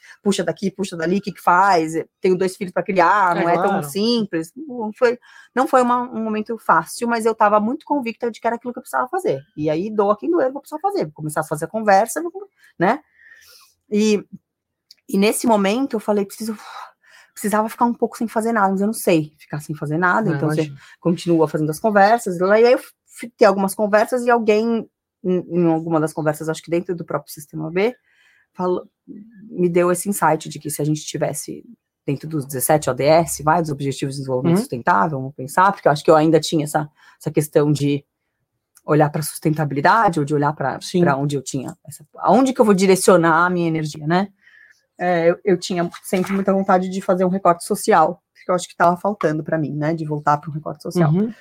E aí falaram que tinha essas duas crises que eram as primeiras, que talvez fossem os pontos de acupuntura para a gente resolver os outros 17, que Legal. eram redução das desigualdades e crise climática. Que conectados com elas uhum. estavam todas as Legal. demais. Todas Legal. as demais. Né? Acho que não só em termos de urgência, mas em termos de realmente, porque se a gente pensar os, os 17 ou 10, parece que eles são em silos, mas eles são na verdade, eles são todos é interconectados, teia, né? óbvio. Mas é legal essa leitura que você falou dos dois pontos centrais, neurais é, aí do jogo. É, e aí, assim, isso é algo que já, já vem sendo Sim. dito, né? Não, hoje não é só a gente, como sistema B, coloca isso como os dois pontos que a gente tem que resolver. Acho que a gente ainda está há anos luz de conseguir começar a mudar ponteiro, mas acho que começa também, depois olhar a estrutura e olhar o que, que, precisa estar tá pronto para que isso comece a mudar. É, e aí, obviamente, estava muito mais próximo de mim trabalhar a crise climática. Era, era dar um passo para trás e mesmo a questão tá de mais resíduos, perto seria tipo mais ferramenta, mais networking, mais acho rede. por causa da que questão, é, acho que porque também naquela época e algo que eu estou tentando quebrar hoje com muita força é uma percepção de que a crise climática é uma questão ambiental e ela não é. Né? Tem uma, uma falácia, uma percepção de que falar de crise climática é uma questão do ambiente, quando na verdade você tem uma questão de saúde, você tem uma questão de riscos, tem uma questão de economia, tem, claro. é, é uma questão social por si só. Então, é, é, é uma crise planetária, né? Não é uma crise climática. É, é, um, é uma questão de vida e de sobrevivência, e muito maior, e muito mais complexa. Agora, de novo, é aquela questão do, do que estava falando do agro e da pecuária. A gente bota numa prateleira, numa caixa e se afasta, porque você fica com preguiça de fazer a conversa, porque você já escutou demais, porque é uma coisa da ideologia, porque um odeia, o outro ama, e blá blá blá para mim, onde fica a linha da divisão é: você acredita na ciência? Uhum. Sim. Então, pronto. Você não acredita na ciência? Então, tudo bem. Então, acho que são. Esses são os dois grupos para mim. Ou acredita na ciência ou não acredita na ciência. Se você acreditar na ciência e achar que não existe, vai procurar, porque o IPCC já faz 30 anos que o painel intergovernamental de mudanças climáticas está provando. É matemática. A gente tem a gente tem matemática sobre o quanto que a gente precisa deixar de emitir e o quanto que a gente precisa fomentar a natureza para que ela capture mais do que a gente está conseguindo fazer hoje. Né? Também a relação de como o homem tem acelerado esse processo, porque é óbvio, daí o outro fala, ah, mas era um processo do planeta, é um processo do planeta, mas vamos olhar os gráficos, os gráficos estão lá, precisa, assim, precisa muito esforço para a gente enxergar Sim, que depois, um, né, depois da, da época do período industrial, o que aconteceu né, com a carbonização, como que a gente começou. Existe, os cientistas falam que a gente tem é, nove planetary boundaries, né? A gente tem as, essas, os limites planetários, né? Tem até uma série de um, um documentário da Netflix que é fala recente, disso, né? É, é, super legal. Aliás, eu acho que assim, a gente está conseguindo um por um. É, David Attenborough fala muito. Puta, a gente tem Johan Rockström, que é um super cientista que agora virou, fez um TED também que eu assim sugiro muito, muito, muito que todo mundo assista, porque é o beabá da crise climática. Que legal. É muito conteúdo, mas esse cara, assim, para mim, ele, ele é um, um rockstar, assim. Ele, tá, ele é um cientista, então ele, ele tem uma entrevista que ele fala, putz, pra mim é super difícil, né, ficar fazendo um TED. Não, não tenho. E aí colocaram figurinhas, coisas para tentar começar a aproximar um pouco essa lógica, que é uma lógica muito complexa e que tem o risco de deixar todo mundo cabisbaixo. Sim. Mas que, ao mesmo tempo, a gente precisa compreender. Claro. Né? Então, é, o Johan Rockström, junto com vários outros cientistas, falam dessa coisa das, da, das questões é, planetárias, dos limites que o planeta tem, e como todas estão interconectadas. Então, das nove, a gente já está estourando quatro. Ah, é. Duas delas são clima e biodiversidade.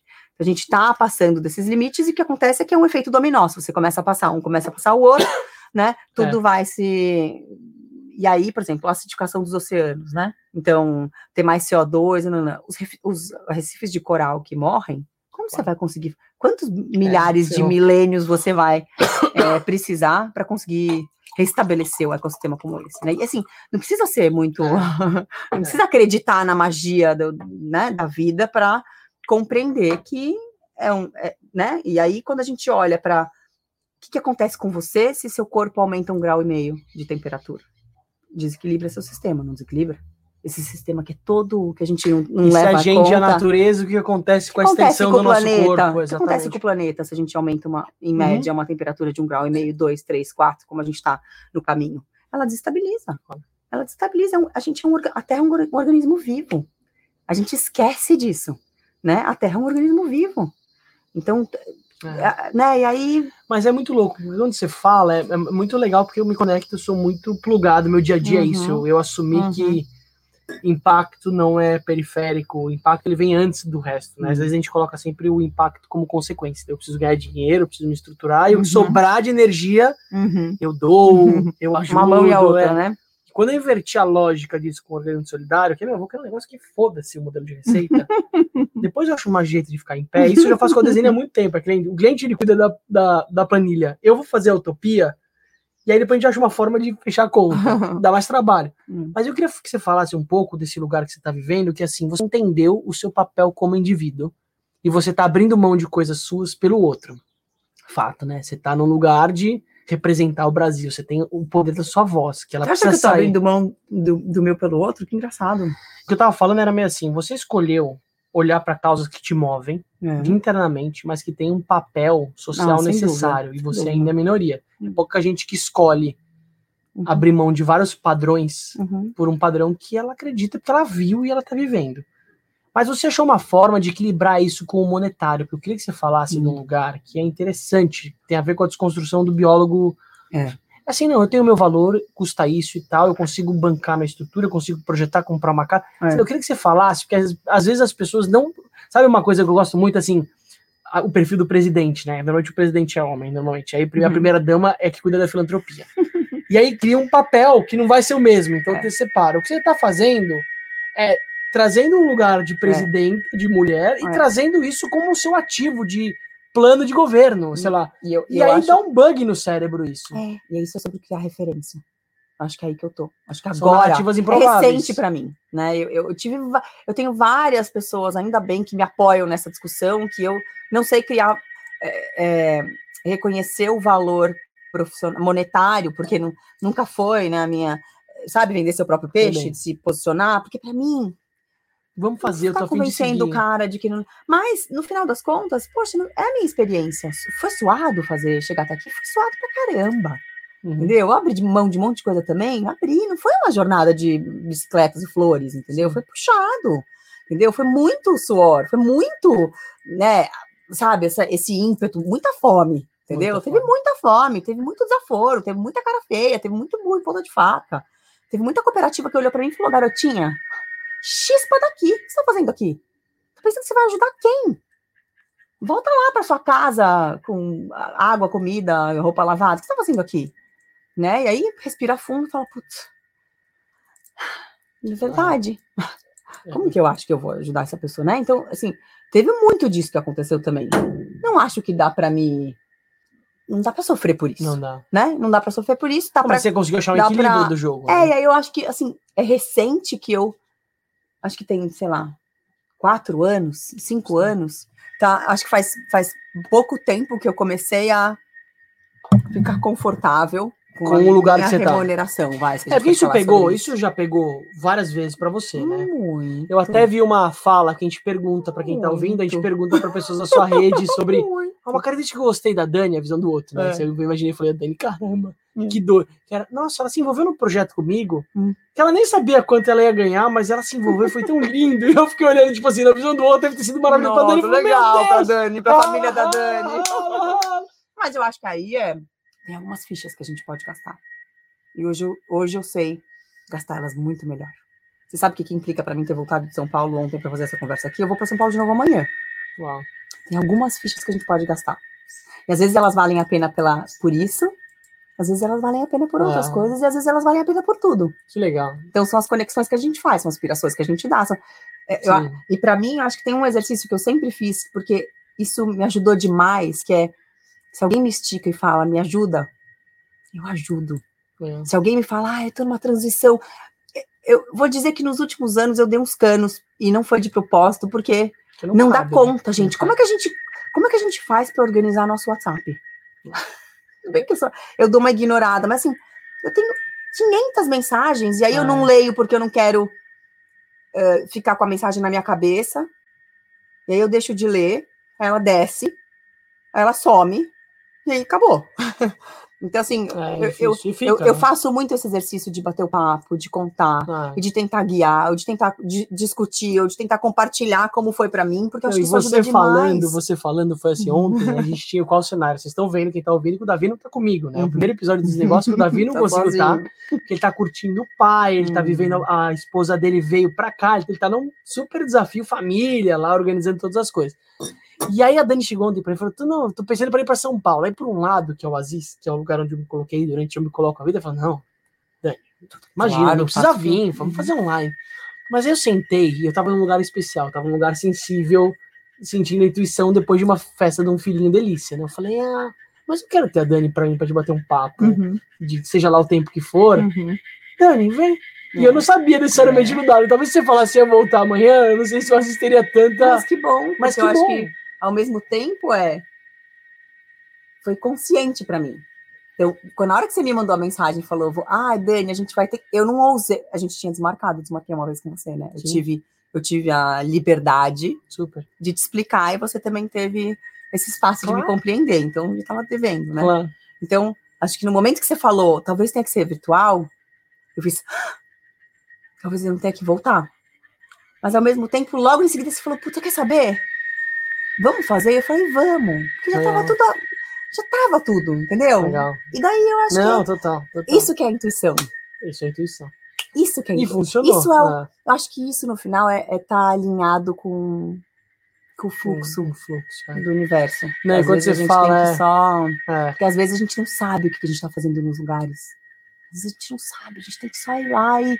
e não- Teve uma coisa também, eu sempre fui muito. Eu falo muito, né? Eu sempre falei muito, muito, muito, muito. Nessa minha jornada, quando eu bloqueei, né? E falei, "Putz, não é, não é, não é, não é. Foi um período tão longo de silêncio, porque eu achava que eu não tinha mais o, o que, o que eu tinha para falar. Eu tinha mais é que ficar calada, mas não era uma coisa de, ah, de me martirizar, Sim. de calar. Era, cara, percebe. Bom, Quando a gente criou o desnegócio, eu achei que era para trazer um lugar de fala, e a Ah. Deia trouxe pra mim e falou: não, às vezes você tá criando isso para trabalhar a sua escuta, Hum, E eu falei, nossa, ai, que genial. sábia. sabe? Sabe? tipo, que é esse lugar de trabalhar a sensibilidade de aprender com o outro, né? E Hum. outra, dar essa oportunidade de escuta não só pro Aziz, mas para essas narrativas outras. improváveis. É, Porque o que a gente tem feito hoje como garimpo, que particularmente tá bem legal, hum, é buscar as pessoas que estão 15 minutos à frente. São pessoas que às vezes elas não estão estão com a timeline muito cheia porque elas estão fazendo, é. e às vezes esse espaço, esse repertório compartilhado, ele fica para depois e não tem esse tempo depois, porque não tá cabendo também, né, Dani? É. As agendas estão puxadas. tá. E aí, assim, eu tenho. Meu sogro fala. Por que você não tem pessoas trabalhando junto com você? Por que você ainda não fez um. Meu Deus, você tá negando coisa. Tô negando coisa. Tô negando coisa, remunerado, tô negando coisa. Mas é que eu acho que também no final é uma decisão, né? Sim. Uma Toda decisão. escolha é uma renúncia. um- é. E eu acho que ela é consciente, acho que tem um medo. Acho que tem um medo da responsabilidade pelo outro. Uau. Quando eu sou responsável pelos meus filhos e pela minha família e pelo meu ser, é uma coisa. Acho que quando eu sou responsável É. pelos outros, acho que tem um, né, tem, tem uma linha para traçar aí que pode ser muito positiva, mas que também pode ser. Sim, eu passo por isso com time, complexo. isso é complexo. Esse cara, essa característica do É. empreendedor, que é, É, eu sou responsável, É. eu sou corresponsável. eu já tenho bastante gente responsável por, pelas quais eu sou responsáveis e que no final, uma vez eu li um livro que falava assim: a gente fica malabarismo, né? Tem bola de vidro, tem bola de borracha. Uhum. Quais são as poucas bolas de vidro que você não pode deixar cair no chão porque elas vão quebrar? A minha família é a minha bola de vidro. Se cair a família, acabou, meu amigo. Acabou. Bola de borracha pinga no chão, pega outra, joga outra pra lá. E como, Quais né- são e as como bolas de time- vidro na como nossa nessa vida? timeline cheia, com tanta gente te chamando e te Ah. puxando, você consegue nutrir o campo da família, que é a sua bola de vidro mais preciosa. Ah, é como a minha que é bola de isso? vidro preciosa, é isso. Pela minha família, o que, o que não, né? É o olhar no olho, mas eu acho que também é o entender como mãe, aí tem um desafio. Acho que esse é o desafio da, da, da, da vertente ser mãe, ser amante, ser mulher, ser profissional, toda esse, essa mistura É. muito potente da mulher, né? Muito potente, gerar vida. Meu Deus! Maravilha. Uau! É, eu acho que essa é a coisa mais intrigante, mais complexa, que é achar um, um, um, um, ponto de equilíbrio que é só nosso. Eu sou super trabalhadora, eu gosto de trabalhar. Então é difícil também, porque eu falava, ai, mas minha. Não, querida, quem tá trabalhando demais é você, porque você gosta de trabalhar. Então vamos assumir? Então acho que tem um espaço que é onde a gente está feliz, as crianças estão felizes, mas tem um, um risco de a sua saúde, qual é o balanço. E tem uma dança, qual né? é o... nunca vai ser exato. E, né? tem também muitos de nós profissionalmente que a gente rapidinho foge, fica fácil trabalhar, né? Porque não é fácil. Não. Volta lá para casa, vai lá, cozinhar arroz feijão todo dia, limpar, fechar, né? É, e a gente, eu acho que daí é muito do, do meu universo, que é abençoado pela parceria que eu tenho com o Pedro, que ele é paizão full time, assim, com maior prazer. Faz oito anos que a gente está na maternidade e paternidade juntos nessa jornada de muita parceria. Eu só consigo ficar três semanas fora na COP porque eu confio absolutamente que ele está lá. As pessoas falam, nossa, mas você não sofre. Olha, eu vou falar que depois da pandemia foi mais difícil mesmo, né? Que a pandemia trouxe É, o Tom chorou na, no primeiro call. Os meninos nem nunca gostavam muito de fazer vídeo chamada comigo, porque também, sabe, que a gente não é aí que a gente se pega. A gente se pega no bilhetinho que eu deixei para eles escondido debaixo da cama, a gente se sim, pega na, na mensagem que eu mandei é numa foto, né? é num outro. Sim. Então, tem um exercício aí, por exemplo, o Francisco, eu fiquei um ano sem trabalhar com o Tom, né? Eu engravidei e me dei o luxo de, de criar esse, Viveu esse filho. a primeira de, maternidade. É, não foi um ano, foi 11 meses, que daí logo eu conheci o Gonzalo, que ele entrou, e aí já era, né? Daí eu aí perdi a mão. Aí o Pedro falou, pô, eu lembro, primeiro aniversário do Tom, ele olhou para mim e falou assim, então, se a gente falou que você ia vir para trabalhar e tal, se você tá sem energia para fazer o primeiro aniversário do seu filho, que é um bolinho na, no parquinho, na praça, acho que a gente vai ter que pensar de novo como é que tá isso, né? Porque eu tava sim, já tão envolvida sim. que eu tava, olha só, olha eu de novo, né? Mergulhando de cabeça. Então, tem esse, esse. Mas quando veio o Francisco, foi: estou grávida, venha ser nossa CEO. Foi na mesma semana. E foi muito genial para mim ter um líder homem com uma sensibilidade de compreender que o que é o universo feminino. Então, um homem que, que tinha três filhas mulheres e que teve uma mãe muito, muito fora do comum. Então, o Gonzalo, maravilhosa. muito maravilhosa, e que olhou para mim e falou: beleza, toda a vida é muito bem-vinda dentro da nossa empresa, a gente vai fazer isso juntos. E a gente fez isso juntos. Agora, o Francisco nasceu num outro contexto, numa mãe muito mais muito mais atuante, que estava entrando numa carreira de CEO, que voltou na licença maternidade, pegou aquilo e, e, e engoliu ah. e trouxe a família junto. A gente conseguiu, a família né, veio junto, mas teve um momento na vida um pouquinho mais para frente que eu falei, não conheço Francisco direito ainda. A gente teve uma conversa sobre isso, né? Falei, putz, precisa correr atrás do prejuízo. E eu fiz um esforço e corri atrás do prejuízo. E hoje. E, e, a gente acho que tem afinidades, mas eu, eu, eu cheguei lá. Hoje eu vejo muita gente também que perde, fala, meu filho não me chama mais de pai, sei lá, olhando outro. É. E aí é que isso não se terceiriza, você pode até é, sobreviver. Aí é. eu falo que empreender é que nem criar um filho. É. Se você, ele pode até sobreviver, mas não é. dá para tocar de final de semana, não, dá, você tem que viver ali, né? A, a, gente quis muito, assim, eu acho que a gente sempre foi muito alinhado de estar de tá presente, de fazer as coisas, de, de que é difícil, porque é difícil mesmo, e é complexo, e frustra, e às vezes, né? Então eu tive que abrir mão do meu senso de ai, organização, quero deixar tudo. Então, tem coisas que você vai falando, tá bom, esse aqui cai, bola de borracha, cai, cai, cai, bola de borracha, cai, cai, cai, cai, para daí conseguir olhar no olho, ter o tempo parar, ter um pouco de tempo. Tem, tem temporada que não dá. Mas, mas não, assim, por exemplo, eu coloco meus filhos para dormir. Eu posso trabalhar para depois, eu posso ter coisas para fazer, eu coloco meus filhos para dormir. E a gente. E eu, o Pedro dá risada de mim. Eu não, eu não. Eu posso ter brigado com eles. Não, a gente, nós dois juntos, né? Na verdade, o Pedro também, mas para mim não estar lá na hora deles dormirem é uma coisa que é. Uh -uh. Legal. Não, não sei. E eu gosto Legal. que eles vão dormir. É, que a gente esteja. É, que esteja tudo bem na hora de dormir. Talvez seja alguma coisa minha. Não, minha, mas eu posso dar maior bronca antes de dormir, porque você sabe, né? Sim, a hora antes de dormir é tipo, a gente começa às sete, a funçãozinha lá e tá, tá, tá, tem dia que eles estão super.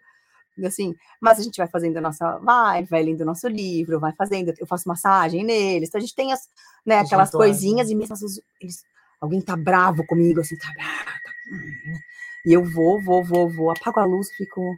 Poxa, você, olha, você pode estar bravo com o mas não tem que dar o um beijo, aí vou, vou, vou até... Que legal, até Então, que assim, ninguém consegue. dorme bravo Que comigo de legal. jeito nenhum, porque dormir com um beijinho de boa noite, Guarda. Tem né, coisa melhor? claro. tem Isso coisa vai ficar na melhor. memória afetiva tem, deles né? da vida. Então aí tem uma coisa que me bate assim, ah, direto, é, são isso, Meu são pai, che- meu pai chegava em casa tarde, e aí ele ia no quarto da minha irmã, e ele Uhum. falava assim, Li, Li, você ama o papai? Falava, não. e aí é muito legal, quando ele não falava, ela, Ela lá, esperando ele e falar. eles criaram esse É ritual dos lindo, dois, né? eles É nasceram no lindo. mesmo dia, eles têm uma relação, Ah, mas essa fala dele com ela, que era muito com ela, é. E e você pra tava ali gente de- era um camarote, que pra É. gente era importante também É. sentir essa nutrição. Sabe como o amor pode. é, Isso é intimidade, né? É. Isso é intimidade que a gente cria com É presença. com Só com presença ela. e dedicação. olhando para o ano que vem, você acabou de sair de um recorte que é um recorte de respiro. Você deve ter tomado uma enxovalhada. Ai. Você sentou com gente que toma decisão de país, né? Você Uhum. sentou com lideranças quadradas saíram um pouco mais maciadas. Sei lá, você deve ter vivido uma veia assim na. Como que você respira para viver um 2022? Porque o tema que a gente quis puxar brincando era qual Qual clima o clima, né, da entrada a Dani 2022. começa e o que que ela vai fazer.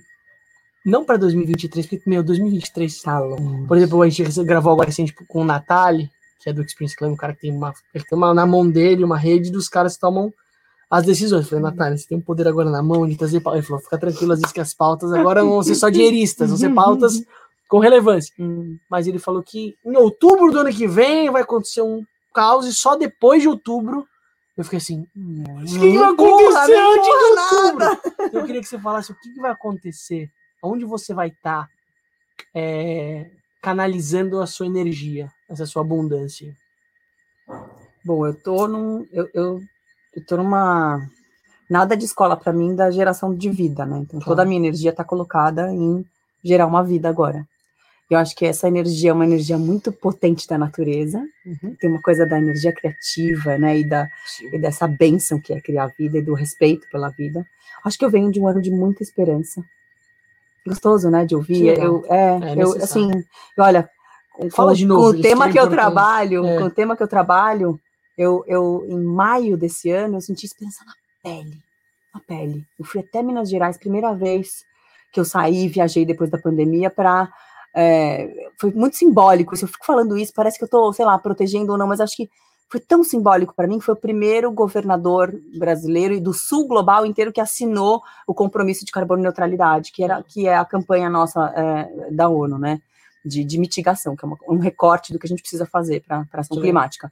E que foi o governador Zema lá em Minas, e que a gente teve muito apoio, né, da, da, daquela da equipe técnica dele, que é assim, de um nível de entrega e de transparência, de robustez, e do, e do, do cônsul, que foi assim, um, um super champion, sabe? De pessoas querendo fazer aquela coisa Que acontecer. legal. E eu sentei lá e falei, nunca imaginei que, um, que eu fosse estar orgulhosa de um governador. Olha que, assim, olha que coisa para resolver também, né? Como a gente se Claro. afasta da questão de política, políticas E que públicas é o de tema do ano que do vem, né? É, e, e eu falei, puxa, que orgulho de Minas, que orgulho do Brasil, que orgulho desse cara, pelo motivo dele, que para mim pareceu muito genuíno e que tinha uma robustez e que tinha uma equipe por trás, tá mandando uma mensagem falando, independente de qualquer um que estiver mandando, para mim isso faz sentido. Que e legal. ele trazia isso conectado com uma agenda econômica de crescimento verde, de uma agenda de recuperação econômica, com uma agenda de criação de emprego, porque isso é possível no Brasil. né? Então, para mim, foi assim, me deu um negócio, eu sentei naquela cadeira, eu falei, eu bate e volta também, né? Ai, vai, pega o avião, meu Deus, com emissões, sabe? Já falando, ah, eu sentei lá e falei, dá para fazer. Dá pra fazer, tem que achar, é, tem que achar. Entendeu? Uhum. Só que para achar, demora, Demora. demora. Foram quantas reuniões? Ah, quantas preparações, quantos ah, pra lá, pra cá, puxa, pega, ajuda, liga, fala no domingo, na segunda, em todos. Exigiu, mas é você vê a- isso. A própria natureza, né? O cultivo É das isso. coisas ele leva tempo. você Leva precisa tempo. preparar a terra, Leva você precisa tempo. plantar, você precisa cuidar. Então, é, acho que eu entro com esperança e com a boca cheia de falar esperança, Que legal. com com ahn, com uma com uma fome de com uma fome de juntar e, e dar foco. Acho que a gente precisa sabe, ó, é, uma forma de juntar e dar foco e de que realmente a gente precisa capturar. Eu acho que a gente nem precisa, eu acho que nesse, nesse 2022 não é nem a questão de criar novos cases, mas é de capturar os cases que a gente já tem e de saber Legal, falar esses para fora. Um, é um movimento de distribuir uma mensagem, uma gente narrativa tá com improvável. buraco, né? a gente Legal. tá com um buraco de saber falar Que de um Brasil que é muito potente, Que legal. muito potente. A gente tem tudo, a gente tem tudo, a gente já tem, a tecnologia já tem, as finanças, por incrível Legal. que pareça, já tem. Ou seja, em já vez de criar tem. algo novo, a gente precisa olhar o que já tem É, e qualificar e colocar isso É. pro mundo, né? É. Mas é um super insight. é, olha, em- olha em volta, conversa com o outro, para de falar que ah, vamos criar uma nova coalizão que vai discutir. Não, vamos, é que dá trabalho.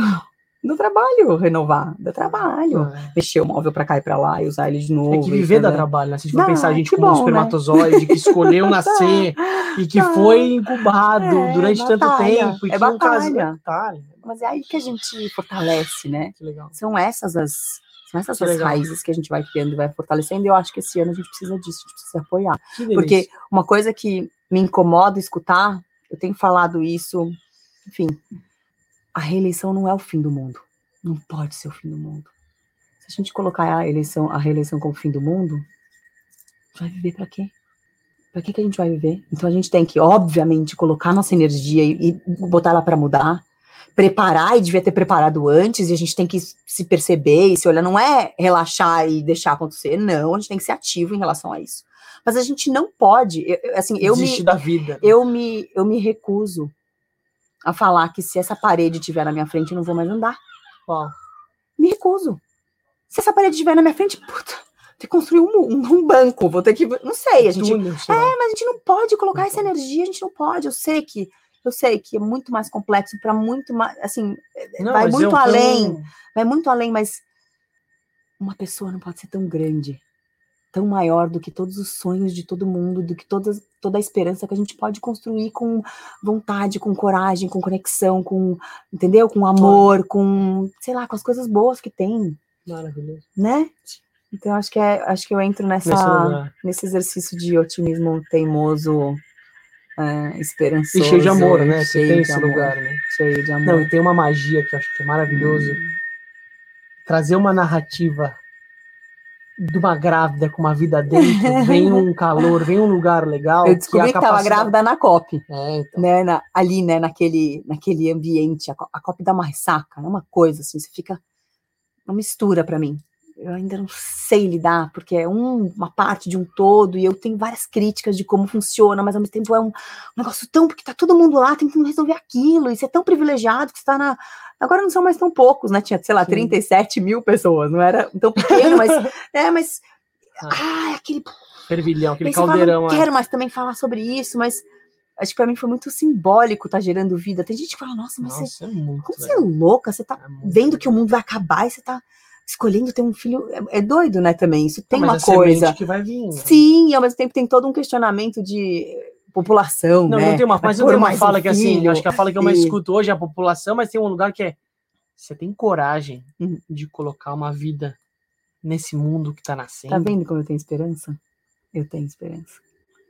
Acho que a gente tá bem fudidinho, mas eu tenho esperança. Porque eu acho que se, se as pessoas se conectarem com esse mundo que eu enxergo, a gente precisa ter. A gente precisa exerci- exercitar essa imaginação. A gente precisa exercitar a imaginação.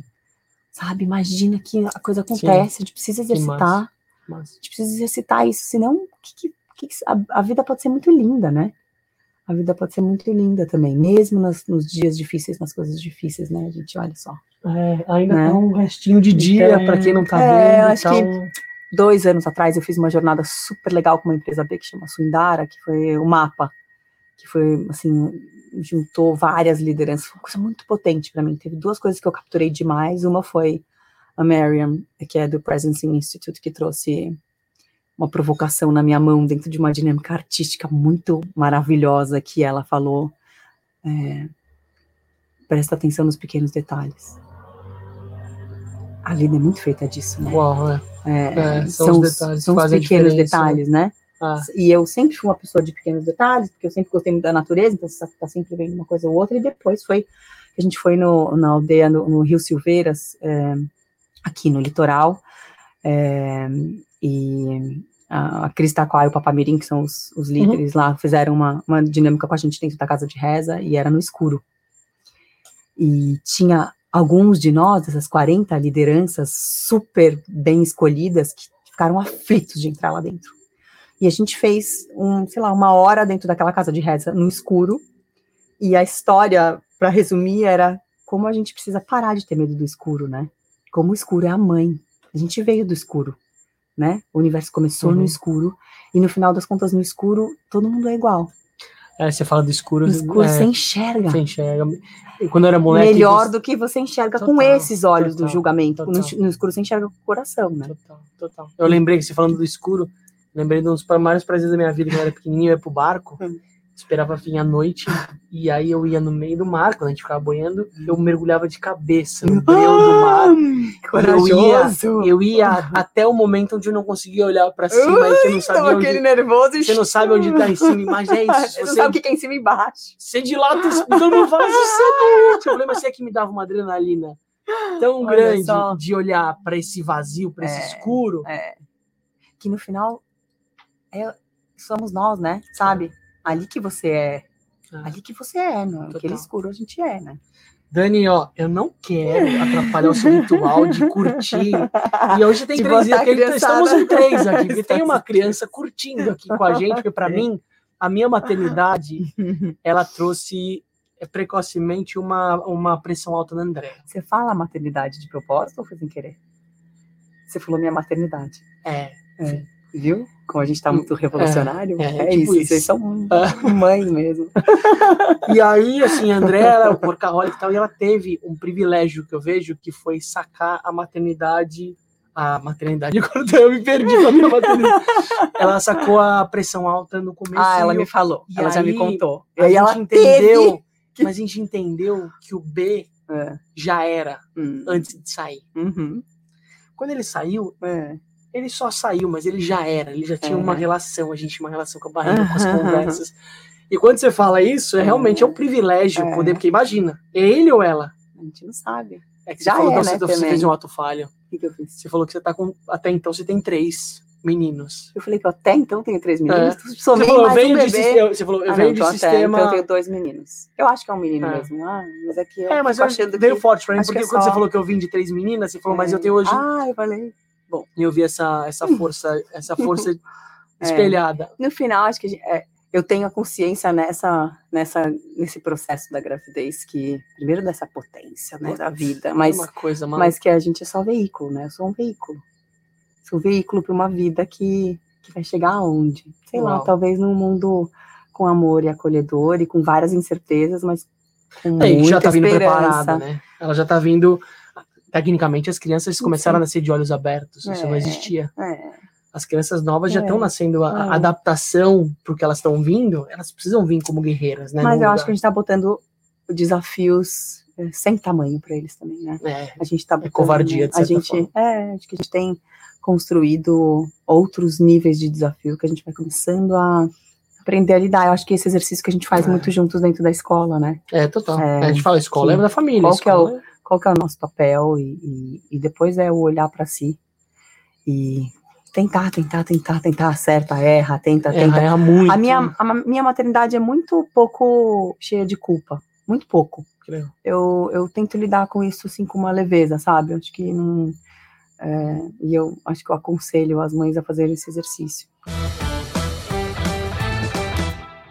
Dani, pra gente fechar o nosso papo, a gente tem um ritual delícia. Hum, Antes de você que tá aqui, que chegou até aqui, que vai ouvir isso em algum momento, é, se quiser falar com a Dani, já sabe, eu já falei desse spoiler, a gente vai fazer chegar. A nossa timeline é quente, é, mas a gente faz o ritual do check-out, de como a gente sai se Hum. sentindo do nosso papo hoje aqui. Uau! É, só sentimento, todo pensamento, como você falou, que a abundância, que a, que a, a intuição, ela vem do sentir, né? Fico querendo ficar mais. Acho que tinha papo para a noite inteira. E acho que a gente vai fazer esses papos a noite inteira. Então também estou tranquila de que a gente tem essa prosperidade. Acho que é, feliz de ter seguido a intuição e de ter aceitado a sua mudança de planos e remudança de planos. Acho que foi, acho que foi bem potente e muito feliz de poder ter uma conversa tão mais no tete a tete, né? Que bom a gente começar a conseguir ter confiança de, de trocar. e isso, isso faz muita falta. Eu acho que isso vai ajudar demais tudo que a gente precisa como desafio, assim, sabe? Esse olho no olho, esse, esse gerar confiança. Total. Acho total. então brindo que eu tenha sido a primeira. Espero que, que daqui por diante, com todas as incertezas que a gente tem, você consiga fazer muitas falas com pessoas sentadas nas cadeiras a reais. e- cadeirinha que eu comprei e comendo comidinhas gostosas. Comida da minha mãe. Minha mãe fez isso para a Olha, festa do bem e sobrou. Eu falei, ah, o que, eu vou servir para uma futura terceira geração? Mas comida da minha mãe. Eu saio daqui. Eu tô num lugar, eu sou otimista, Hum. acho que desde que eu nasci. Uhum. Mas tô um otimista machucado, assim, sabe? Um pouquinho. Foram dois anos que Apanhou, né? Foi muito puxado. apanhou. Ter entendido essa perspectiva da dor, da fome e do empreender por propósito, e da família, tudo isso. E o peixinho, eu sou peixe e eu internalizo. Eu tenho muito mais dificuldade por um não privilégio de ser um homem num sistema árabe e Hum. tal, de colocar e expressar para fora. Então foi um Uhum. lugar que eu Hum. canalizei. Então saio desse lugar com a, a ferida, o legal da ferida é que ela fica cicatriz, né? Uhum. Então você sempre vai olhar isso A aqui, você vai saber de onde a né? parada veio. É. Eu tenho isso aqui na minha mão, Uhum. você que não tá vendo, É. mas é uma. Esse aqui foi um arranhão da minha irmã. Foi alguma parada que a gente brigou ela, e ela tinha essa coisa da unha, mas toda vez que eu lembro disso, eu lembro do porquê Dela. e do que eu senti e como a gente Ah. resolveu aquilo. Uau. Eu fico na história do que você falou do beijinho da noite. Memória celular. né? Exatamente, Você eu vai tenho, lá é. naquele. Então eu saio num lugar de otimismo Hum. renovado. É. Eu saio muito grato em ter te conhecido. Uhum. Em ter celebrado esse momento com você no deck. A gente Uhum. conseguiu fazer o estúdio quase. Eu tinha tudo. Não tinha o Davi. Não tinha você como um desafio de agenda.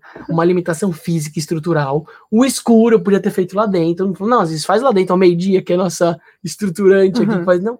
E eu escolhi, Viu? sim, por mim fazer. Foi um privilégio. É. E que essa mensagem possa chegar. Eu tô numa fome que é a fome da distribuição. O Uhum. próprio dos negócios estão vivendo esse momento de como a gente faz essa voz chegar para os lugares que precisam e que fazem sentido. Então eu saio com essa motivação de fazer essas narrativas improváveis. Eu vejo você como uma narrativa improvável. Hum, então você construiu um se- negócio muito especial e, e eu sinto que a COP tem um papel, não Uhum. pela COP, não pelo planeta, mas um papel para você nesse lugar Ah, sem dúvida. de trazer tem muito um. aprender ainda. É, total. Mas tem um lugar que é, É. Que, é, que é essa provocação, né? Do uma pessoa, do- quando você falou do. Lá atrás eu lembrei, eu te mandei uma mensagem no LinkedIn. Hum. Eu falei, eu vou num lugar mais assim, mais do profissional, né? Porque a gente estuda é pai da mesma. É. As crias estão tudo lá juntas. E aí você fala, ah, por coincidência eu acessei, mas eu não uso o LinkedIn. Hum. Aí depois fala, não uso o Instagram. Mas, o- meu, se a galera não te acha ali, seu Instagram, seu WhatsApp, eu, eu imagino quantas mensagens deve ter no seu WhatsApp. É. Mas é um privilégio também poder pegar esse conteúdo e eternizar, porque esse conteúdo agora vai ser eternizado, Uhum. né? E vai ser editado com muita sensibilidade e doçura para uma pessoa, É. pra gente fazer essas, essas mensagens, porque é muita coisa, né? Você Acho que falou eu- muita coisa. Realmente você gosta, É, de Gosta de falar. A gente estaria aqui até amanhã, se fosse por mim.